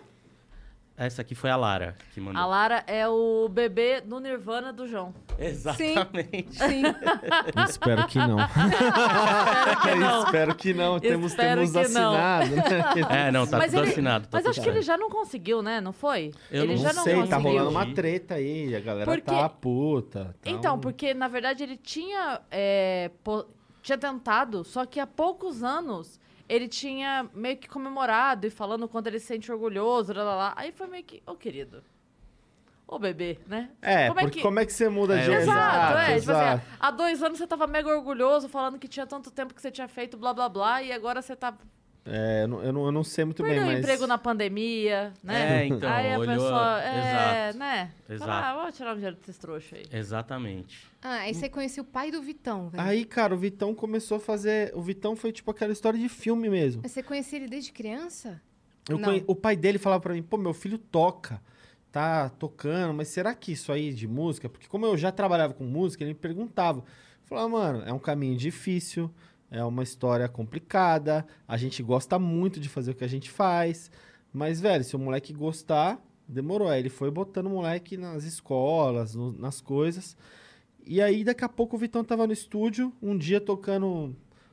Café? Qual que era que ele tava tocando aquele dia? Não, eu lembro que eu tava passando um período que eu quase não tava ficando no estúdio. Umas tretas, assim... Dificuldades de família. E o Vitão era o assistente do assistente era do assistente, assistente. ele era tipo estagiário. Fazia Exato. ca- Ele entregava café, às vezes, pra galera. Uhum, Ele E queria o- aprender esse universo. Exato. queria- Que é como a gente começou, na verdade. A gente Exato. começou servindo um cafezinho no estúdio do meu pai. E nas horas vagas a gente sentava na mesa. E quando sentava, a gente queria mostrar Olha serviço. Que coisa engraçada. Ele, ele estourou com uma música chamada Café. Exato. E ele E ele servia café. café. No Exato. estúdio. Que isso, hein, Tá? Vitão? Tá maluco, hein? Não, a história de vocês é muito de filme, mano. E Ah. eu lembro que o D-Max, que está ali, chegou pra mim um dia e falou: "Ô, mano, você já ouviu as músicas que o Vitão tem? O que, que você acha de a gente gravar? Eu falei, cara, quando tiver o estúdio livre e tal, quando tiver de boa, vai gravando, eu quero ouvir, né? E eu lembro que eu tava passando esse período meio difícil e tal, de família e pá. E aí eu fiquei, assim, um mês meio ausente, assim, das coisas. Eu meio que terminava os trampos, mas eu não... Eu não ficava muito ali. Aí um dia eu parei pra ouvir. E nisso, é, o Doug, que era nosso assistente na época, me ligou e falou: Mano, o Vitão tá indo pro Rio falar com uma gravadora. E. Mas não, antes disso, antes disso a gente tava na sala do estúdio, não sei se você lembra desse dia. E ele tava tocando um som assim. E tipo, a gente falou, mano, que, que que é isso, mano? Muito foda esse som aí, de quem que é ele? É meu. A gente falou, mano, vai gravar agora. Aí o D-Max falou, ó, já gravei, já tá pronto. Tá Gênio. ligado? Foi é tipo- isso. Visionário de Max. ah, E aí foi isso, cara. Aí a gente ligou pro Vitão e falou: Cara, você vai fechar com a gente, já tá aqui em casa, pô. isso foi antes ou depois de Ele vocês achava que a gente, ele achava que a gente não queria. Foi antes. Foi, bem antes. Ah, tá. Do Ruge? Tanto que o, o Vitão É, compôs. te cortar. O Vitão compôs e fez algumas coisas no álbum do Ruge, participou de uma música, Nossa, ele né? fez pra caralho. retorno. Fez muita né? coisa. Por que, que eu pergunto? Porque eu lembro que a época que eu comecei a seguir vocês por- foi porque eu tava acompanhando essa volta de Ruge. Uhum. E aí a Aline, acho que a Aline fez um story do Vitão falando assim, cara, sigam esse moleque, vocês não precisam é nem saber foda." por quê, mas vocês vão ouvir muito falar dele. Aí eu cliquei, ele tinha, sei lá, 12 mil seguidores. Eu segui. Eu segui nesse dia aí, eu segui vocês Eu, e tudo. eu conheci o Vitão, ele tinha 2 mil seguidores. Ele já era esse moleque. Ele é monstro, assim. Ele, tipo, ele pega o violão e ele chega, ele. Ele é Domina, muito né? bom. Ele não é tipo um- só aquele carinha bonitinho, que às vezes apareceu. Chegou um gringo que eu fui produzir esses dias e falou, pô. esse Vitão, qual que é a parada? Ele é estético? Eu falei, não, eu falei, o moleque é foda, ele faz tudo, tá ligado? Tá produzindo agora e tudo, né? Tá. Tipo, Toca muita guitarra. Melhor que todos nós aqui. É exato, mesmo? Exato. E isso ele aprendeu sozinho? Fe- Ah, ele fez aulas, né? Que nem o Marcelo falou, pô, o pai dele colocou ele, ele sempre estudou.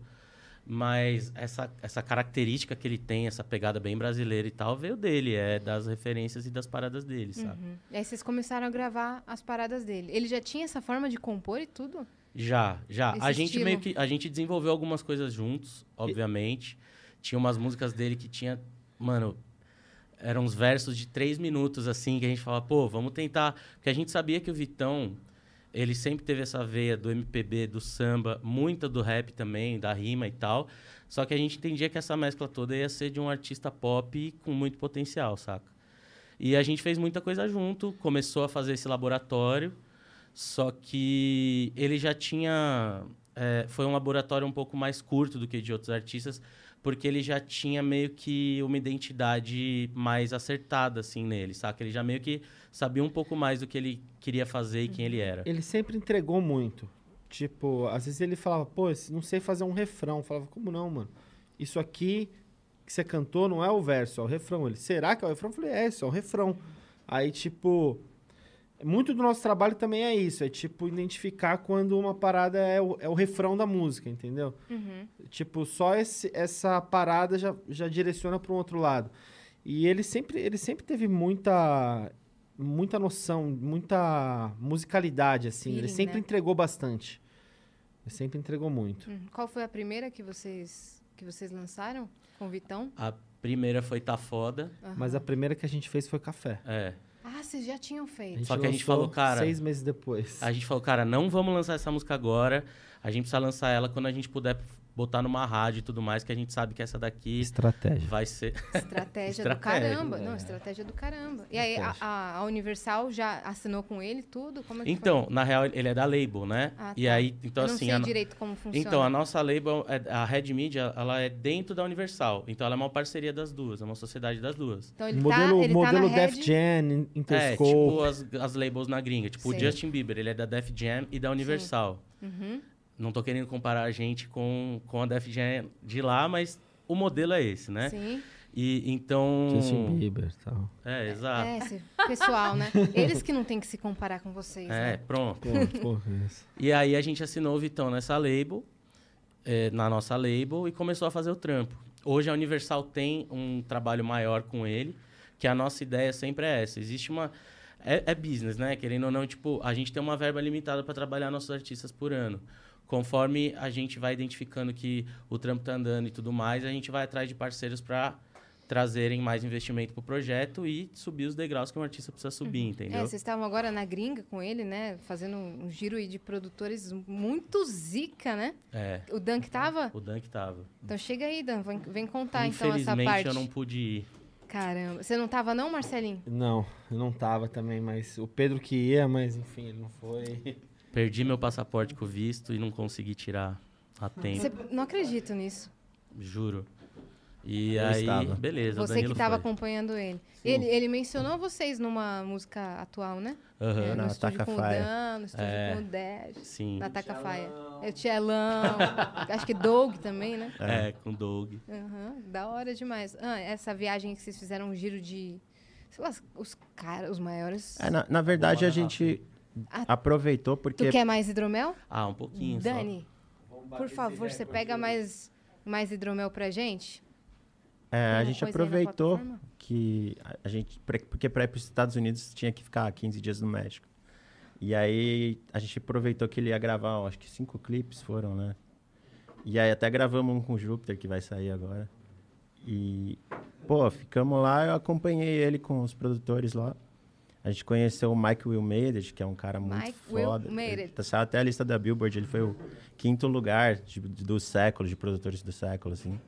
Muito foda conhecer ele, o estúdio dele era gigantesco, um galpãozão cheio de carro clássico, assim, muito foda. Hum, Bem o seu estilão, né? Hã? Bem o seu estilão, Puta, assim, né? pirei lá, cara. Tava encantado, assim, tipo, uns carros muito fodas. Mas era um galpãozão, tipo, o som ecoava, assim, no negócio. Eu falei, os caras trabalham assim, mano. Estranho, mas da hora, vambora.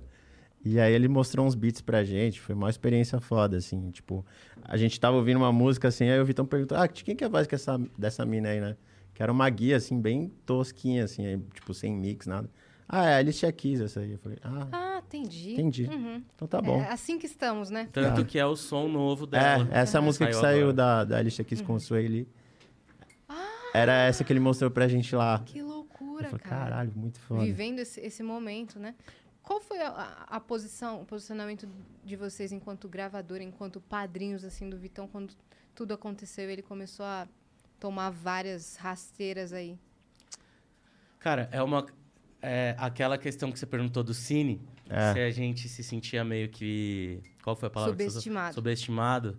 Foi exatamente isso. Porque o Vitão ele vinha de uma parada que ele era um, um artista unânime. De criança a, a idoso ouvia a parada dele e tudo que ele lançava tinha uma aceitação muito grande. E assim como a gente. Pô, a gente viveu na pele a questão do hate, né? Uhum. Porque o que falavam do Cine era, porra, coisa preconceituosa pra caralho, falavam um monte de merda. E a gente, é, nesse momento, eu principalmente, né, que acabo sendo um dos, dos sócios da label e, tipo, estamos sempre com o Vitão, você sente como se fosse com você, sacou? E a galera começa a realmente esquecer a tua, a tua arte, o teu trampo, por conta de outros tipos de, Apaga de tudo parada. que o cara fez. Apaga tudo. Apaga. Né? E o pior, por uma mentira, tá ligado? Sim. Porque assim, é, tanto que o Whindersson, um ano depois, foi lá na internet e falou que não houve traição, não houve nada. Mas demorou gente- um ano, né? É, mas beleza, a gente, a gente entende, a gente tava lá desde o começo vendo tudo. A gente sabe como aconteceu. A gente sabe que, por exemplo, o clipe dos dois foi totalmente profissional. Não, não aconteceu nada ali. Eles foram se conectar meses depois. A parada foi totalmente diferente. Porém, É, o comentário lá, aquele meu casal, isso nunca existiu. É foi uma fake. montagem, né? exato. Ah, não existiu? Não existiu. Não, não existiu. E essa é uma das coisas que também, até hoje, a galera acredita. né? Exato. E assim. Até agora, eu achei que era. Sim. Então, por quê? Porque a parada ruim chega muito mais fácil nas pessoas do que a explicação, sempre, tá ligado? E até hoje muita gente chama o moleque de talarico, mesmo o Whindersson tendo colocado um tweet lá e falado, gente, não houve traição, vocês estão viajando, mas enfim. Então, é, chegou um momento que a gente é, acaba trabalhando muito mais juntos um- o psicológico do que o musical, do que o artístico. Ele passou por poucas e boas, assim. Graças a Deus, hoje o Vitão tá, mano, forte de novo. Tá conseguindo focar na música dele. Tá positivo pra caralho. A gente tá fazendo lançamento atrás de lançamento. Tá dando pra ver que a ideia é assim, cara, a galera não me ouve se eu falo. Então eu vou responder com música, sacou? E, e essa foi a estratégia, tá ligado? Não, Essa foi meio que a conseguiram ideia. ficar quietos por um ano, velho. Exato. Não responder nada, sem, res- tipo, não falar um A. É. Esperaram, sei lá, um ano pra lançar em música e, e- e calar a boca do, do E tem pessoal. uma parada muito foda que é o ma- o machismo, né? Porque assim, o que a Luísa sof- sofreu e sofre até agora é tipo. é, primeiro, o Vitão ouve, devolve a mulher do Whindersson. É, como se E a um Luísa, objeto. né? a Luísa, tipo, houve um monte de merda machista e na real a gente fica pensando, se fosse o contrário, será que a galera ia se preocupar tanto? Uhum. Será que a galera ia se preocupar em, em, em mandar tanto hate, em atingir tanto duas pessoas que elas nem sabem se é verdade aquilo que tá rolando, sacou? Só que tem essa, né? A, a mulher é a posse do cara, o cara é o maior influenciador do Brasil. A galera pega as dores dele sem saber se é verdade. Na verdade, a gente tem mais de um caso é, que aconteceu o contrário e que aconteceu mesmo nesse caso. Né? Que, que daí aconteceu de verdade o Aham. caso. Do cara largar a mulher e ficar com a sobrinha. Exato. É, E ele não tá sofrendo o ataque que ela sofreu. Nem entendeu? pau. Né? Exato. Tá, Tem, tem cara que ficou com a, a- que era a melhor amiga da mulher. O Woody Allen ficou com a enteada. E você não vê. Você não vê. é, e aí foram histórias que aconteceram de verdade. Exato. Né? E aí, nesse caso ainda, a gente tá falando de algo distante, mas eu tô falando de- em, em termos de Brasil. Se a gente for pegar, porra, o, o outro tá aí. Muito bem, obrigado. Você não vê a galera indo pra cima dele falando, porra, você foi um escroto do caralho com a tua mulher. Exato. Você não vê. No momento, talvez, mas depois Passou, o cara Passa tá um lá pano jogando, é. feliz da vida, ninguém nem lembra que existe. É, então. Exatamente. Às vezes vai até pra Exatamente. fazenda, entendeu? Exatamente. Pois é. Não é? Mas é mesmo, mas é mesmo. Então é isso, só que assim, é, como tudo hoje em dia, o dele, essa parada até que durou, né? Mais do que a gente imaginava, só que a informação tá muito rápida, pro bom e pro mal, né? Então, eu acho que, pô, foi um momento também do Vitão reavaliar muita coisa na vida dele, um momento dele se fortificar, se fortalecer psicologicamente, um momento dele olhar pra, pra arte dele mesmo, pra parada dele, pro trampo dele e tal. Ele teve um break forçado, mas que talvez fosse necessário, né? Exato. Claro que ele não, Podia não ter sido- merece ter... Podia ter sido um pouco mais é, fácil, né? podia ter E sido que- só um break, sem a chuva de E ódio. eu acho que o que prejudicou mais ainda foi ter Ó, o sido hidromelzinho aqui pra você. com, Ai, com a pandemia, né? Porque, tipo, ele não tava fazendo shows, ninguém tava fazendo shows. Juntou Então era o foco 100% nesses hates, assim. É, vamos Então vocês cataram né, ele pra produzir, pra produzir som, ou É. não? Ou vocês deixaram ele ter um tempo dele? Não, ele teve o tempo dele, mas a gente produziu muita coisa também. Ele produziu com outros produtores também. E a gente Sim. começou a trabalhar num álbum, Uhum. Que tá quase pronto, inclusive. Vai sair, vai sair? Vai sair. Esse ano ainda? Esse ano ainda. Esse ano. E a gente pegou pra trabalhar no álbum, a gente fez várias paradas e tal. Mas teve a parada, o, paralelamente a isso, teve toda essa. Pô, ele tem, tem uma estrutura legal, familiar, tem vários amigos, tem, tem um monte de gente apoiando. Tem a Mari, empresária dele, que entrou nesse processo, inclusive ela é- entrou recentemente no projeto, mas já pegou como se fosse. é, assim, de Cara, muito acho que eu tempo. conheço a Mari. Ela veio aqui no dia que ele, ve- que ele veio no Flow? Provavelmente. Eu acho que eu Veio, conheço. veio, veio, é, veio. eu conheço a Mari. Muito gente fina, cara. Sangue demais. Muito sangue bom. E foi isso, foi, foi esse momento que, assim, por mais que ainda role meia dúzia de, de imbecil falando, a parada já mudou bastante e a gente tá conseguindo focar na música, sabe? Uhum. Então, de próximo lançamento, vocês têm aí álbum do Vitão. Conta como é que tá a Squad, né? Red Media hoje. Hoje nós temos São quantos? Sete artistas, eu acho, se não me engano. é, a Carol, a Dai, o Vitão, o Júpiter, Eu tô lá também. é, o Bruno Gadiol. Bruno Gadiol. Eu amo a voz desse Ele moleque. canta é demais, Você vai ouvir o disco dele, que tá quase pronto. Nossa, eu amo muito. assim. Quase todo produzido pelo D-Max, inclusive. É mesmo? Cara, o Bruno canta muito, é bizarro. E sai vida dele quando ele canta. É, Sim. Não, ele é demais, é tipo visceral. Uhum, eu já, Temos já a- fui num show. A Vicky Bro, que Sei quem é.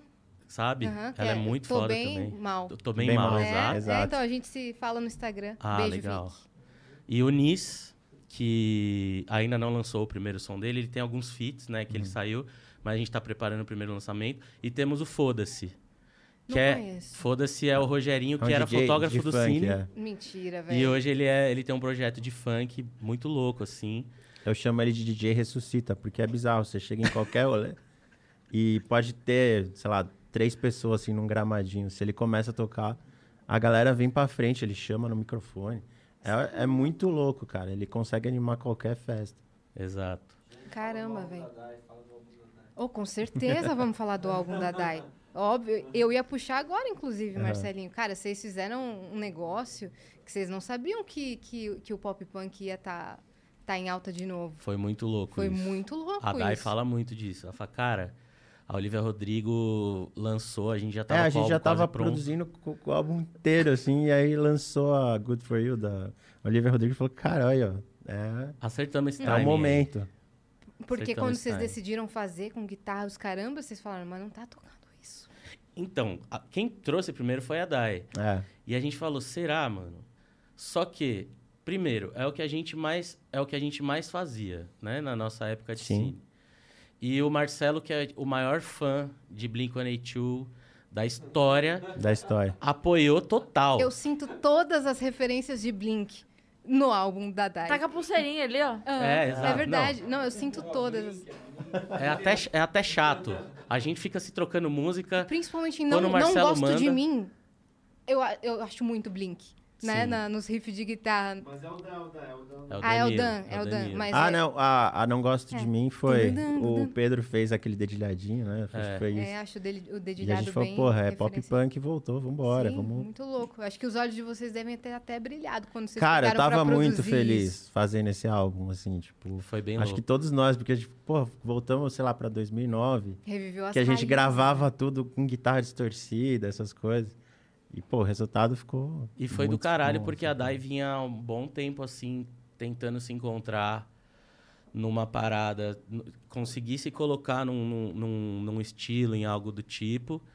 E ela ficou muito realizada, assim, de, de achar isso e de se sentir parte disso, de sentir que aquilo é a vibe dela mesmo, saca? É. Então, eu acho que foi, foi legal pra todo mundo, É um assim. encontro é um de identidade, gente... né? E o Exato. Bem-vindo ao Clube tá, tipo, total a identidade dela. É, Sim. é bizarro, né? Total, total, E total. vocês lançaram ele bem pra caramba, então tá, tá indo bem demais. Ah, cara, é, é um, um álbum, assim, que eu ouço em repeat do começo, sem pular nada. A única que. Que eu acho que faz muito sentido cada música, assim, saca? E ela, ela, história é ela antes da gente começar a produzir, ela já tinha a ideia de como ela, ela ia fazer esse álbum. A Daya, tipo, ela pensa sempre muito antes, assim. Então ela já, ah, vai ser essa música, essa música, a gente vai fazer uma história, vou fazer um livro que vai ter toda a história em ordem cronológica. Tipo, caralho, tá, vamos só gravar, então. É, vai, sair, tudo vai, sair um, não- é, vai sair um livro também. Vocês podiam falar isso? Não sei. Falou, já falou. Desculpa, Dai. Podia, podia. Acho que sim, já saiu em alguma entrevista, não saiu? Não sei. Não? Cara, Então, ah, esse álbum Marcelo, vem cá. maravilhoso. Vai sair um livro de, de gravuras que eu fiz. Um livro Então, que você gosta esse muito. álbum vai sair- sair livre, É, né? livre. Livre. Livre. É, exato. Livre. Exato. Não, mas é- ela veio com altas referências e tal, criou o, alfa- o alfabeto, tudo, uma identidade muito louca. Exato. Então, Muito dela naquilo, assim. Acho que Uhum. foi o álbum pra. Tipo, ela já teve vários, vários trabalhos, EPs e tal, mas eu acho que assim, esse é o primeiro disco da Dai, é o primeiro trabalho da Dai, como ela é, como ela se vê, como ela quer se expressar hoje, sabe? E é muito eu louco. amei, de verdade. Porque eu amei. no, no começo, assim, quando a gente tava trabalhando com ela e com a Carol, as músicas ainda. A gente fala, putz, acho que essa Dava pra uma cantar da outra, dava né? pra qualquer uma fazer. Hoje a gente consegue já identificar, ah, esse som aqui é a cara da Dai, esse som é a cara da Carol. Porque a gente tava produzindo ao mesmo tempo, elas, assim, e elas estavam também começando a se descobrir, né? Uhum. Tipo, no qual gênero mais elas gostavam. E acho que a Dai, ela, tipo, se encontrou 100% Uhum. nessa onda emo, pop punk, assim. Sim. É o a que ela única música que, que não foram vocês foi a Isso Não É Amor, né? Foi o Lucas. A gente Foi. coproduziu com ele. Coproduziu. A gente copro... Ah, tá. Igual o Marcelinho lá. Não foi É assim, não. o, é o, Desculpa, o, tô falando o merda. produtor. Não, essa música partiu sim do Lucas e da Dai.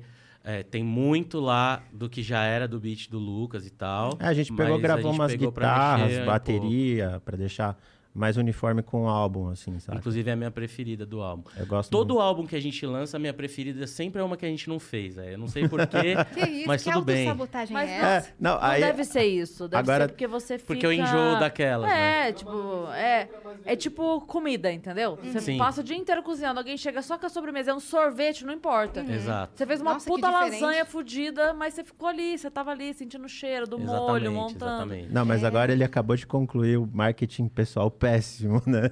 tipo, nos álbuns, ah, eu não gosto das que eu fiz, mas a... Não, mas, não, as é que eu não gosto. faço, eu amo. Não é que eu não gosto, é que eu acabo preferindo Sim. Né? os É, É que o normal. refrão Mas é dessa, muito o isso. refrão dessa é tudo. É muito Cara, não bom. tem como. É, é, eu ri mais com as minhas próprias piadas que a dos outros. Não existe isso. É óbvio que eu ri mais É. com a dos outros porque me surpreende. É. Me pega numa coisa que eu não tinha Exatamente, pensado. é O meu pensamento eu sei de onde veio e pra onde vai. O teu não. Uhum. É. Então quando eu, né, quando o outro faz uma piada, caralho, ah, é muito Por diferente. isso que vocês trabalham muito em collabs também, né? Total, Porque se total. trabalhar sozinho vai virar um ciclo vicioso Sim. e, Não, e o legal é mais do mesmo de ali. colaborar é porque, tipo, é outras ideias chegando, que, coisa que você não faria, sabe? Uhum. Então, se você tá, a gente produz, sei lá, quatro álbuns no ano, a gente já vai saber me- mais ou menos a, a identidade sonora, assim, que a gente vai chegar. Mas se entra outra pessoa, vai para outro lugar, né? Tipo, uma experiência que você vai criando coisas que você não imaginava fazer, né? Tipo, Aham. acho que isso que é legal. E tu tá lançando um podcast, Sim, hoje. né? Já Inclusive, aí. acabando aqui, acessem lá canal Grog, Uhum. um podcast de coquetelaria e papos, assim. Tipo, a gente tem o Diogro, que é o bartender que já foi eleito o melhor do Brasil. Ô, louco. E ele, tipo, já ganhou o campeonato mundial, ele é muito foda. E aí, ele faz os drinks pros convidados especiais. Diogro? Tipo, é. Diogo. É Sensacional. o Diogo. Diogo Vocês Sevilho. gostam, né? Porque é Diogro, Pedro... Bla- Pedro... Pedro, Pedro. Trocadilhos, dublando. né? Dan Valbruxo. Dom Valbruxo. E o Marcelinho? Ah, não, hoje a gente inventou. O Tchelão. Tchelão. Mas o Marcelinho tem o Mene Marrentinho também. É, Ou o Dave estressado. Dave estressado. são os... Ah, essas piadas de Nossa! nerd besta. Ah, o, o Grog? Hoje Qual- estreia o Grog. Aham. Acabando aí, ac- Já tá acessem tudo aí. gravado. Quem A gente quem grava foi e, lá? tipo, e edita. A gente tem já entrevistas com Rael de Ferreiro, a Carol Biazin, eh, o Vitão, tem o André Marinho da Jovem Pan. Hoje estreia com a Ana Cardoso, que é uma amiga nossa, influencer, muito foda, assim. né? Massa, caramba. E, pô, confiram lá. É Saindo isso. daqui, eles vão gravar e eu vou junto, só assistir É, a gente vai ali. fazer, a gente grava tudo antes porque é difícil, né? A gente com o estúdio conciliar uma agenda que dê certo pra fazer. Então a gente decidiu fazer um episódio por semana e já gravamos nove e agora nos próximos seis dias eu vou gravar mais 15. Você tá maluco. Vamos Ah, tá- fazer tá tipo montando a de uma vez, é. Mas é, é sobre música em específico ou sobre tudo? Não. Conversa é que nem uma aqui. conversa de bar ali, tipo num, num speakeasy, né? Que é um barzinho com a temática dos bares na lei seca, que era tipo tudo escondido, assim. Então é bem louco, o cenário é Meio bem bonito. assim. O cenário é bem bonito. Que da hora, cara. O Marcelinho tá vindo aqui. Vai ó. lá, vai lá, vai lá, vai lá. Não precisa baixar, não. Não precisa baixar, não. Pode ir na Pode boa. ir, cara, pode cara ir. invadindo. Ah, e quando é que sai um álbum novo de Carol Biazin? Cara, a- ainda tem mais uma música pra sair dela, desse álbum. É. Que é- tá apagada lá no, no Spotify, né? De Aliás, foi a eu quero estratégia falar- desse lançamento? Foi nossa. Eu quero falar sobre isso, sabe por quê? Ah, porque, vocês Porque lançaram Tendência A gente e lançou e todo mundo, muita, não só a Luísa, muita gente tá querendo fazer. É, cara. Porque a gente realmente pensou assim, cara, hoje em dia um artista lança um, um álbum e esse álbum meio que fica velho, entre aspas, muito rápido. Porque Sai muita coisa todo dia, sai né? muita coisa e, tipo, a galera consome esse álbum muito rápido. esse é o Tchelão. Esse é o Tchelão. Tchelão. Vocês Pô, acabaram fica à de vontade conhecer, aí, então. velho. E aí a gente falou, porra, como que a gente faz pra lançar um álbum, porém, que a gente consiga continuar trabalhando as músicas? Porque a gente já viu que, salvo poucos artistas, se você lança um álbum de uma vez e aí depois você vai trabalhando as músicas como single, com a galera já conhecendo, não anda tão bem se você traz algumas coisas inéditas, porque a galera quer coisa nova o tempo todo. E aí a gente sentou é, e começou a pensar como que a gente poderia fazer e tal. Teve o Chainsmokers que fez um esquema que eles lançavam uma e entrava no álbum. Já teve o Drake que lançou uma mixtape com 15 e aí do nada iam aparecendo novas. E a gente falou, cara, será que tem como a gente deixar apagado pra galera ver, ter vontade de ouvir, Desabilitado, né? mas não conseguir? Saber lá que tem o feat com a Glória, com a Luísa, saber que tem as paradas. E rolou, tipo, uns dois meses, assim, de conversa com a gravadora, com a plataforma, com todo mundo, pra gente entender se rolava. E na hora de lançar, a própria Universal eh, falou pra gente, gente, a gente não sabe se vai dar certo. Vocês querem mesmo fazer? A gente falou, queremos, velho, porque vai dar certo, a gente sabe que vai rolar. E aí? E. Não, não vou falar. Já falei, já falei de uma coisa aqui, não É, vou não, falar. eu que vacilei. Não, tudo bem. E. Agora eu tô curiosa. pra você também. Olha essa ah, mostra câmera. aqui pra gente também. Não, a gente fala, não a gente precisa. fala depois. Tá, beleza. Enfim, aí a gente, Tomou... É, Tá bom. aí a gente falou, cara, como que a gente pode fazer isso? Então rolaram várias conversas, várias paradas. E aí, um dia antes de lançar, a galera falou: Meu, vamos com tudo. Se não rolar, a gente dá um jeito, sei lá. E rolou. Rolou. Só que. Não sei, isso não foi algo. Eu, eu gostaria que é, tivesse sido um pouco mais trabalhado na questão de, Lançamento? de marketing mesmo do álbum, porque foi a primeira vez que rolou isso, né? Sim. Mas, enfim, rolou. Eu acho Uhum. do caralho poder fazer isso, porque eu acho que para muito artista o álbum faz sentido, não para todos. É, tem artista que funciona mais com singles e tal, tem artistas, enfim, depende de muita coisa. Sim. Mas eu acho que é uma puta estratégia para você poder lançar um conjunto de músicas que fazem sentido entre elas e isso não ficar tão batido tão rápido, Uhum. saca? Tanto que a Luísa fez o lançamento do dela, né? O Doce Fez. 22, e fez a estratégia. Só que ela mencionou. Mencionou, né? Ela mencionou, exato, ela falou, no eu quero off, fazer né? igual, Igual a Carol, Carol. a Carol Uhum. Biazin. Ela deu os créditos pra quem, pra quem fez a primeira vez. Então, acho isso muito louco. Muito louco, velho. Exato. Caramba, que massa, velho. Temos coisas na plataforma, Cris? Ou- Temos. Temos? Temos. Então, bora, bora ler aqui o que, que tá chegando. Bora. Luana Nunes. Ela mandou 300 Sparks e mandou meninas. Sou muito fã do Vênus desde o podcast com a Dai, que também tá ligada com Los Brasileiros. Ela escreveu sem o I, tá? Olha Olá. aí, caramba. Pô, Eros. muito bom. Vocês estão mandando muito bem, mas a pergunta que não quer calar: quando vão produzir e assinar com a nossa querida Yas, que é um talento puro? Ah, não, não faz isso. Não, não faz isso. Boa, Luana! Não, Gostei, Luana! velho, não faz Muito bem! Gostei, Luana, de você. Yas, bora pro estúdio. A gente sai Não, daqui, eu- vai pro estúdio. Já tem umas músicas? Não temos, velho. Ah, vamos Não desenvolver, pô. Luana, você, tu me ferrou aqui, velho, agora, tá? Porque eu não queria que parecesse que, sei lá, que eu chamei vocês pra, pra, pra fazer ponte, velho. A. Luana fez Pera aí. e cravou isso. Tá aqui o contrato, ó. Tem o digital. Eu vou morrer do coração, não Manda isso comigo, não. no negócio de assinar virtual que ela já recebe agora no e-mail, já dá um ok. Já dá ok. Ela já faz ao vivo, não dá nem tempo de ler. Vendi minha alma Cinco e anos. Não, mas claro que seria Pô, mas seria a uma gente honra, pode mas- sentar e fazer um som, com certeza. É, ó, certeza. tá maluco. Eu não tô conseguindo nem honrar ainda os produtores que, que já estão em contato. É. Imagina, ou imagina uma, uma label dessa. Vocês Ah, estão doidos. Mas assim, o primeiro passo sempre é sentar no estúdio e fazer som Sim. e aí ver pra onde isso vai. Eu acho Mas que... valeu, Luana, pela mensagem, cara. Eu fiquei feliz aí que você. Mas Você vamos, vamos, vamos agendar, vamos agendar esse estúdio. Ô, louco, Eu seria, acho um- seria incrível. uma honra. Bora. Eu- Podemos, inclusive, chamar a Dai pra estar tá junto, pra Cê é escrever louco. junto, pá. Que isso, velho. Carolzinha, todo mundo. Ah, eu vou passar mal, né? Ah, e elas já ajudam a gente a compor músicas. Não, o elas Vitão compõem também. muito bem, compõem muito bem. Sim. É, a gente faz eu muito gosto essa muito delas, parada gosto de, muito delas. De, de tentar misturar questão de composição e tal. Querendo ou não, muitas vezes elas compõem para outros artistas também. Pô, no próprio disco da Luísa tem som da Carol, da Dai, do Vitão e tal. Praticamente todos, né? É, a maioria. Todo, uhum. Eu falei pra Yas uma vez pra ela fazer um EP com- só com feats do pessoal que já veio no Vênus. É, dá pra fazer. Pô, Né? Dá Pra pra fazer, né? vê bastante. Pegar o cara. networking que a gente fez aqui, mas seria. E a gente bom. produzindo, pronto. Olha Tá aí. vendo? O Pedro tá se comprometendo tanto aqui.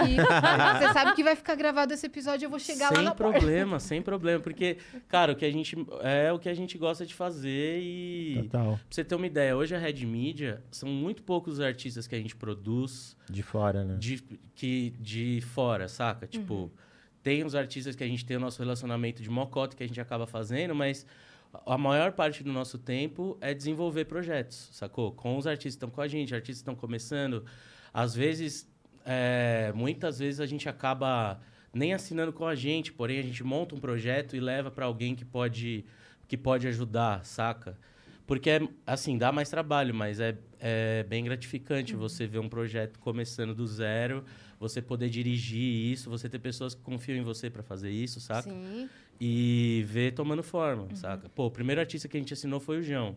O segundo artista que a gente assinou foi o Vitão, sacou? E, e todos muito bem encaminhados. Muito né? bem encaminhados. A terceira e a quarta artista que a gente assinou foi a Day, a Carol. Muito bem Então encaminhados. as coisas, sabe, a gente, modéstia à parte falando, eu acho que é, é uma parada que a gente aprendeu a fazer e vai aprendendo a cada dia. Uhum. Obviamente que falhas existem, somos seres humanos, mas eu acho que é sempre, porra, você tendo tesão de fazer a parada é realmente como a parada vai Quais são a- as funcionar. principais dificuldades assim de ter uma gravadora? Cara, primeiro é investimento, né? Aham. Você tá sempre no, no osso. Tipo, você quer fazer um clipe com uma parada a mais, você quer fazer Chega uma aí, parada Marcelinho, ali. vem contar. Você acaba precisando. Quer sentar aqui, velho? Eu tô- já falei demais também, né? Mas Vocês enfim. querem ficar os dois? Não, Pedrão. Nós somos Então os Los lá, Brasileiros, mas ele é o chorão. Quer dizer assim, o Charlie Brown tem o chorão. Eu que fiz tudo. Tô brincando. Todas Não, as não é músicas assim, são não. minhas. É, eu pago mil reais pra cada um aí por mês e, pô. E é o- tá ótimo, então, né, tá, velho? Tá bom, Tá velho. Milão. Mas então, eu acho que a principal é verba, porque a gente sempre quer fazer mais e como a gente também é artista, é, acaba sendo difícil não misturar o business e o, e a- o pessoal e a arte e tudo mais, saca? Então a primeira questão é verba. A gente sempre tem que estar realocando coisas e tentando fazer tudo funcionar. A segunda, eu acho que é você conseguir atender as expectativas dos artistas. Porque muitas vezes você pode fazer o teu melhor. Porém, se é uma parada limitada, não é exatamente o que tal ou tal artista precisa para ele. E não- então a e- gente e- acaba tendo que buscar parceiros, buscar. E, e, na verdade, assim, é uma, uma coisa de que, tipo, o artista pode estar gigante, mas, tipo, e é uma coisa que a gente sabe. Acho que é uma coisa do ser humano. A gente sempre quer mais. Nunca tá bom. Não, tá foda, mas você fala, caralho. Pode ser foda e meio. Faltou queria- isso aqui. E, e, tipo, isso é o mais difícil, porque às vezes é frustrante a gente, caralho, tamo trampando, trampando, trampando. trampando. Caralho, isso, que foda isso aqui, ó. Aí, tipo, ah, legal. Não, não é legal, mano. Isso é foda, tá ligado? É diferente. É, mas a gente também é assim. A gente Aham. sempre quer Não, mais. eu falando- mas eu falei, somos todos os seres Eu humanos. acho que. Eu acho que, tipo, Mas isso é o mais difícil, eu acho. Tipo, o dia a dia. não é nem atender a expectativa, mas é alinhar as expectativas, saca? Sim. Só que no final das contas, no final do dia, vale a pena pra caralho, porque é uma coisa que, querendo ou não, cada projeto é um filho nosso, saca? Cada projeto é uma coisa que a gente pega como nosso, que a gente trabalha 24 horas por dia, os grupos de WhatsApp estão ali o tempo todo, as estratégias, a parada toda Vocês não rolando. desligam, sabe? né? Vocês, to- vocês todos não desligam. Não. De 24 jeito horas nenhum. vocês estão alertas pra, Sim. É bem difícil. pra resolver assim. BO, tanto de, Nossa, de gravadora, resol- resolver de BO é o que a gente de- mais faz. Mas, tipo produção. assim, a gente não gosta de resolver BO. Mas é assim, parece o que. Dan é o que, é o que Parece não que é o- gosta... É, o, o Dani fica com a parte melhor, porque, tipo, ele não. Ele Ele, foi ao não, banheiro, eu acho. ele não lida com burocracia, tá ligado? Uhum. Então, tipo, ele fica com a parte Da mais música. gostosa. Tipo, que é, na verdade, o que a gente mais gosta de fazer, Sim, né? É, produzir, né? exato. Fazer o som, criar a Uhum. parada. e o Pedro tal. fica puto comigo quando eu não faço também essas coisas e ele fica fazendo aí. Uhum. Fico mesmo. Porque daí sobra a bucha pra você, né? Exato. Mas não tudo vamos bem. começar o caso de família. Não, não, não, não, não, não, não. Tá Aquela- tudo certo, tá tudo Não, certo. fala, fala, Mas fala. é que nessa hora eu também não tô fazendo nada. Eu eu tô ali. Tipo, porque assim, né? Hum. Enfim, é... E agora E- vocês estão de casa nova, né, velho? Exato. Conta aí como é que tá. A gente resolveu dar um passo aí no meio da pandemia meio maluco, porque enquanto todo mundo tava dando um passo para trás, segurando, a gente resolveu investir tudo que a gente tinha na nossa vida para montar uma nova sede. A gente se juntou com a B K, que é uma agência de marketing que, pô, é a maior hoje do Brasil. Marketing tipo, digital de música, é, tipo, não tem pra ninguém. B mais K. Uhum. Patrocínio. Beijo. É, pô, eles trabalham com a Anitta, com, com a galera da Lab, tipo MC, do Rael, trabalham com uma galera, Dilcinho. Samuel Rosa. E trabalham com todos os artistas da Red também. A gente tem uma parceria com eles. E com a Red em si. Sempre fizeram. um- O marketing da nossa label sempre foi feito pela B mais K, em conjunto com a gente, mas assim, eles. Desde do começo a gente colocou. Quase no contrato ia ter marketing com a B mais K, mas. Mas é tipo. É, por várias que- é. questões a gente acaba não colocando, mas é isso. E a gente achou um prédio na Vila Madalena que depois de meses de negociação a gente conseguiu pegar lá e reformamos o prédio inteiro. Sentamos todos os sócios, falamos, velho, nós vamos fazer isso mesmo agora? reformaram o Sim, prédio nós inteiro? vamos. Reformamos o prédio inteiro. Era pra sair X, caiu, saiu 4X. A gente fez uma casa que não existe no Brasil, uma, um- uma central de conteúdo e relacionamento, assim. Porque no primeiro andar tem a agência, no segundo andar tem a label e produtora de vídeo, no terceiro andar tem os estúdios, De no música. quarto tem um rooftop para fazer evento com palco, com Nossa, muita que coisa que a gente vai fazer agora, Que assim, louco. sinistra. Lançamento. E no Ai, subsolo tem um estúdio de foto e vídeo, assim, é sinistro. Quadra de basquete, o caralho. Que do Exato. caramba, velho. Foi tipo um sonho mesmo, assim. Sonho realizado. As primeiras vezes que a gente entrou lá. Vocês estão morando lá, então. louco. Praticamente. É, praticamente. Deve ser praticamente. gostoso demais chegar pra É trabalhar. difícil ir embora, é difícil ir embora. É. Você Exato. fica. Tem uma vibe. Eu acho que a gente construiu essa vibe e é muito foda, né? É. Assim. E o que eu acho mais louco lá é que a, a B mais K trabalha com certos artistas que a gente não trabalha e a gente também. Então, cara, outro dia, tipo, no corredor tá saindo o Toquinho e o Vitão, os dois se encontram e tal. E aí lá embaixo Uhum. chega, tipo, o Rael, tromba o Dilcinho E a Carol E- com K. e a Carol com K, que inclusive Exato. tava lá é ontem. Então, é tipo, me- Tava hoje também. Tá, Então, assim, a ideia é realmente a gente conseguir conectar todo mundo. Aqui a gente tem esse sentimento também aqui na casa, como rolam Exato. vários podcasts. Vocês veem, vocês veem isso, porque são vários estúdios É. Uhum. e acaba às vezes saindo um fit dessa parada, tipo Não, assim. Tem, é... tem um histórico, né? É. Que foi o dia que a gente tava com a Geise Arruda, aqui no Vênus. E aí, visualiza, a gente aqui com ela e ela contando todo o dia do dia do vestido. Uhum. Ela reviveu o dia todo dela. Ela contando que, na verdade, ela não foi com aquele vestido pra aula. Ela foi com aquele. Ela estava com aquele vestido porque ela morava muito longe, ela ia pra uma baladinha depois. Putz. E não dava tempo dela voltar pra casa. Porque ela morava muito longe. Tipo, ela falava, ela eu falou, não ó, tinha já, já, carro. já vou pronta. Não tinha Exato. Uber. Então não é que ela foi com aquela roupa pra faculdade. Ela era muito pobre e ela morava muito longe. Ela falou, cara, eu já vou com o vestido pra ir pra baladinha depois. Então por isso ela estava com aquela roupa. Ponto. Ela reviveu tudo aqui com a gente. Toda a história do dia que todo mundo começou a correr atrás dela dentro da faculdade, que ela saiu correndo dentro da faculdade, que veio uma turma atrás dela, ela invadiu uma sala de aula que não era dela. E um Pra professor, um professor, tipo, resgatou ela ali do corredor e ela ficou dentro da sala dele que não era dela, entendeu? E aí, beleza, aí depois que ela conseguiu sair daquilo e foi embora, etc. E tudo que ela teve. Enfim, reviveu toda a história. Beleza, acabamos aqui, descemos. Ela sentou na cadeira de massagem, tinha um cara no. No Fliperama? fliperama, do lado dela, esperando pra subir pro flow. Aí ele vira e fala assim: Eu conheço você. Daí eu pensei, "Pff, claro, Jesus é ruda, né, querido? Eu na minha cabeça, sabe? Tipo assim. Aí ele, eu conheço você. Daí ela, ah, com quem eu sou professor. Ah, não sei o que, ah, não sei o que, tal coisa, tal coisa. Resumo, era o cara que recebeu, que acolheu, Acolheu ela ela. naquele dia. Mas ela, ela, ela, ela, mas ela sabia que, que ele então, era eles ele? demoraram um tempo pra. Porque você entende, ela não deu aula pra Caralho. ela. E nem ela teve aula com ele. Foi um encontro de 10 minutos na vida um do outro ali. Que a menina tava correndo, fugindo de uma multidão que tava vindo atrás dela. Mas o cara tava ela aqui que- por quê? Ele tava Porque ele ia fazendo... participar, Porque ele do, ia participar flow. do Flow. Ele é o CEO da One RPM, Ah, One RPM. pode Caralho, foi ele que... Foi ele. O Arthur? Que louco. É Arthur, eu acho É. que é.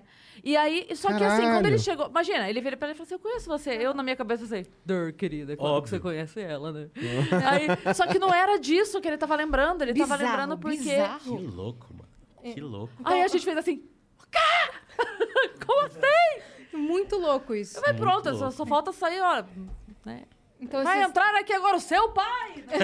Mas é muito foda isso. Tipo, é basicamente o que a gente tem vivido lá. Tipo, é, às vezes, o tipo, o artista encontra o outro. Só que como é um, um- uma hub criativa, às vezes um artista encontra o outro e, tipo, ele entra no estúdio e fala, vou fazer um feat. Tipo, dali pode sair muita coisa, assim. Eu acho que é, a- como eu disse, uma central de relacionamento, eu acho. Mas tem uma Artística. parada também. A nossa ideia também era o quê? O artista, ele pode entrar lá e ele pode ter tudo. O artista da música, ele pode entrar lá e ter tudo que ele precisa na carreira dele, que é o quê? No mesmo lugar, ele pode fazer a música, gravar, ele pode ir na agência que tem os designers e tudo mais, ele pode fazer a capa do single dele, ele pode fazer o clipe, porque nós temos uma produtora de vídeo, ele pode fazer a estratégia de, lança de lançamento Que e cuidar B- das redes sociais na B mais K. Ele pode fazer foto, ele pode fazer inclusive o lançamento do- dele no rooftop, que a gente tem um palco, a gente tem toda uma parada, que inclusive já rolou uma live do Rael com a Cel lá, foi né? sinistro, Que foi assim. foda. Então, assim, tipo, Céu a Rael, ideia era. né? Tipo, Céu e Rael, foi, foi muito bom. E aí a ideia era realmente essa, tipo, um lugar autossuficiente que alguém pode entrar lá e fazer tudo. Não, lá você tem o melhor de todos os mundos ali. Exato. E todos os lugares da casa, eles estão ligados dentro dos nossos estúdios. Então, se você chegar e falar, mano, eu quero gravar um som lá no estúdio de vídeo lá embaixo, ele tá ligado no meu estúdio ou no do Pedro, e, e a gente consegue gravar o som ou fazer um streaming na hora com um som de, De estúdio. de estúdio. Então, Muito assim, legal. tipo, o som que o artista vai estar tocando lá em cima, quando ele for fazer uma premiere, vai ser a minha mix, tá ligado? Vai ser tipo um som ao vivo, a Vera, tá ligado? Numa controlado, no, eu acho que eu nunca vi isso. eu tô, eu fico muito emocionado, né? Porque eu vim dessa parada de fazer streaming, eu mixei vários festivais e e quando você fala, pô, tem a minha e sempre era ruim, porque era sempre numa sala merda que colocavam os As duas caixas caixas ali. e você tinha que fazer ficar bom, tá ligado? Você chegava num Rock in Rio que era tipo Metallica tocando, tava num container de lata, plá, plá, você falava, mano, como é que eu vou fazer isso ficar bom? Você botava um fone, mas assim, agora eu tenho a minha sala, onde eu mixo nossos trabalhos. Uhum. E tipo, ah, beleza, quer fazer lá no Incrível. banheiro, lá embaixo? Demorou. Só ligar o cabo, tá ali. Tá tudo Cara, ligado, que é louco. muito foda. E, e vai grana, hein? E foi, hein? Ah, foi, né? É muito louco, porque eu acho que tem umas pessoas que olham o prédio e devem falar, caralho, esses caras tão ricos. Na real, não. A gente, é o contrário. Porque a gente colocou tudo que a gente tinha lá. Agora é que precisa ficar. Porém, exato, porém, é, a gente não se arrepende em nenhum momento Eu tô rico, Infeliz- de amor, de vida, de, De saúde, de De hidromel. ideias, de criatividade. de cerveja. É, e, e... Quer uma água? E óbvio, né? As coisas voltando ao normal agora, a gente tá louco pra poder realmente inaugurar o lugar, realmente fazer eventos, realmente poder. Não, obrigado.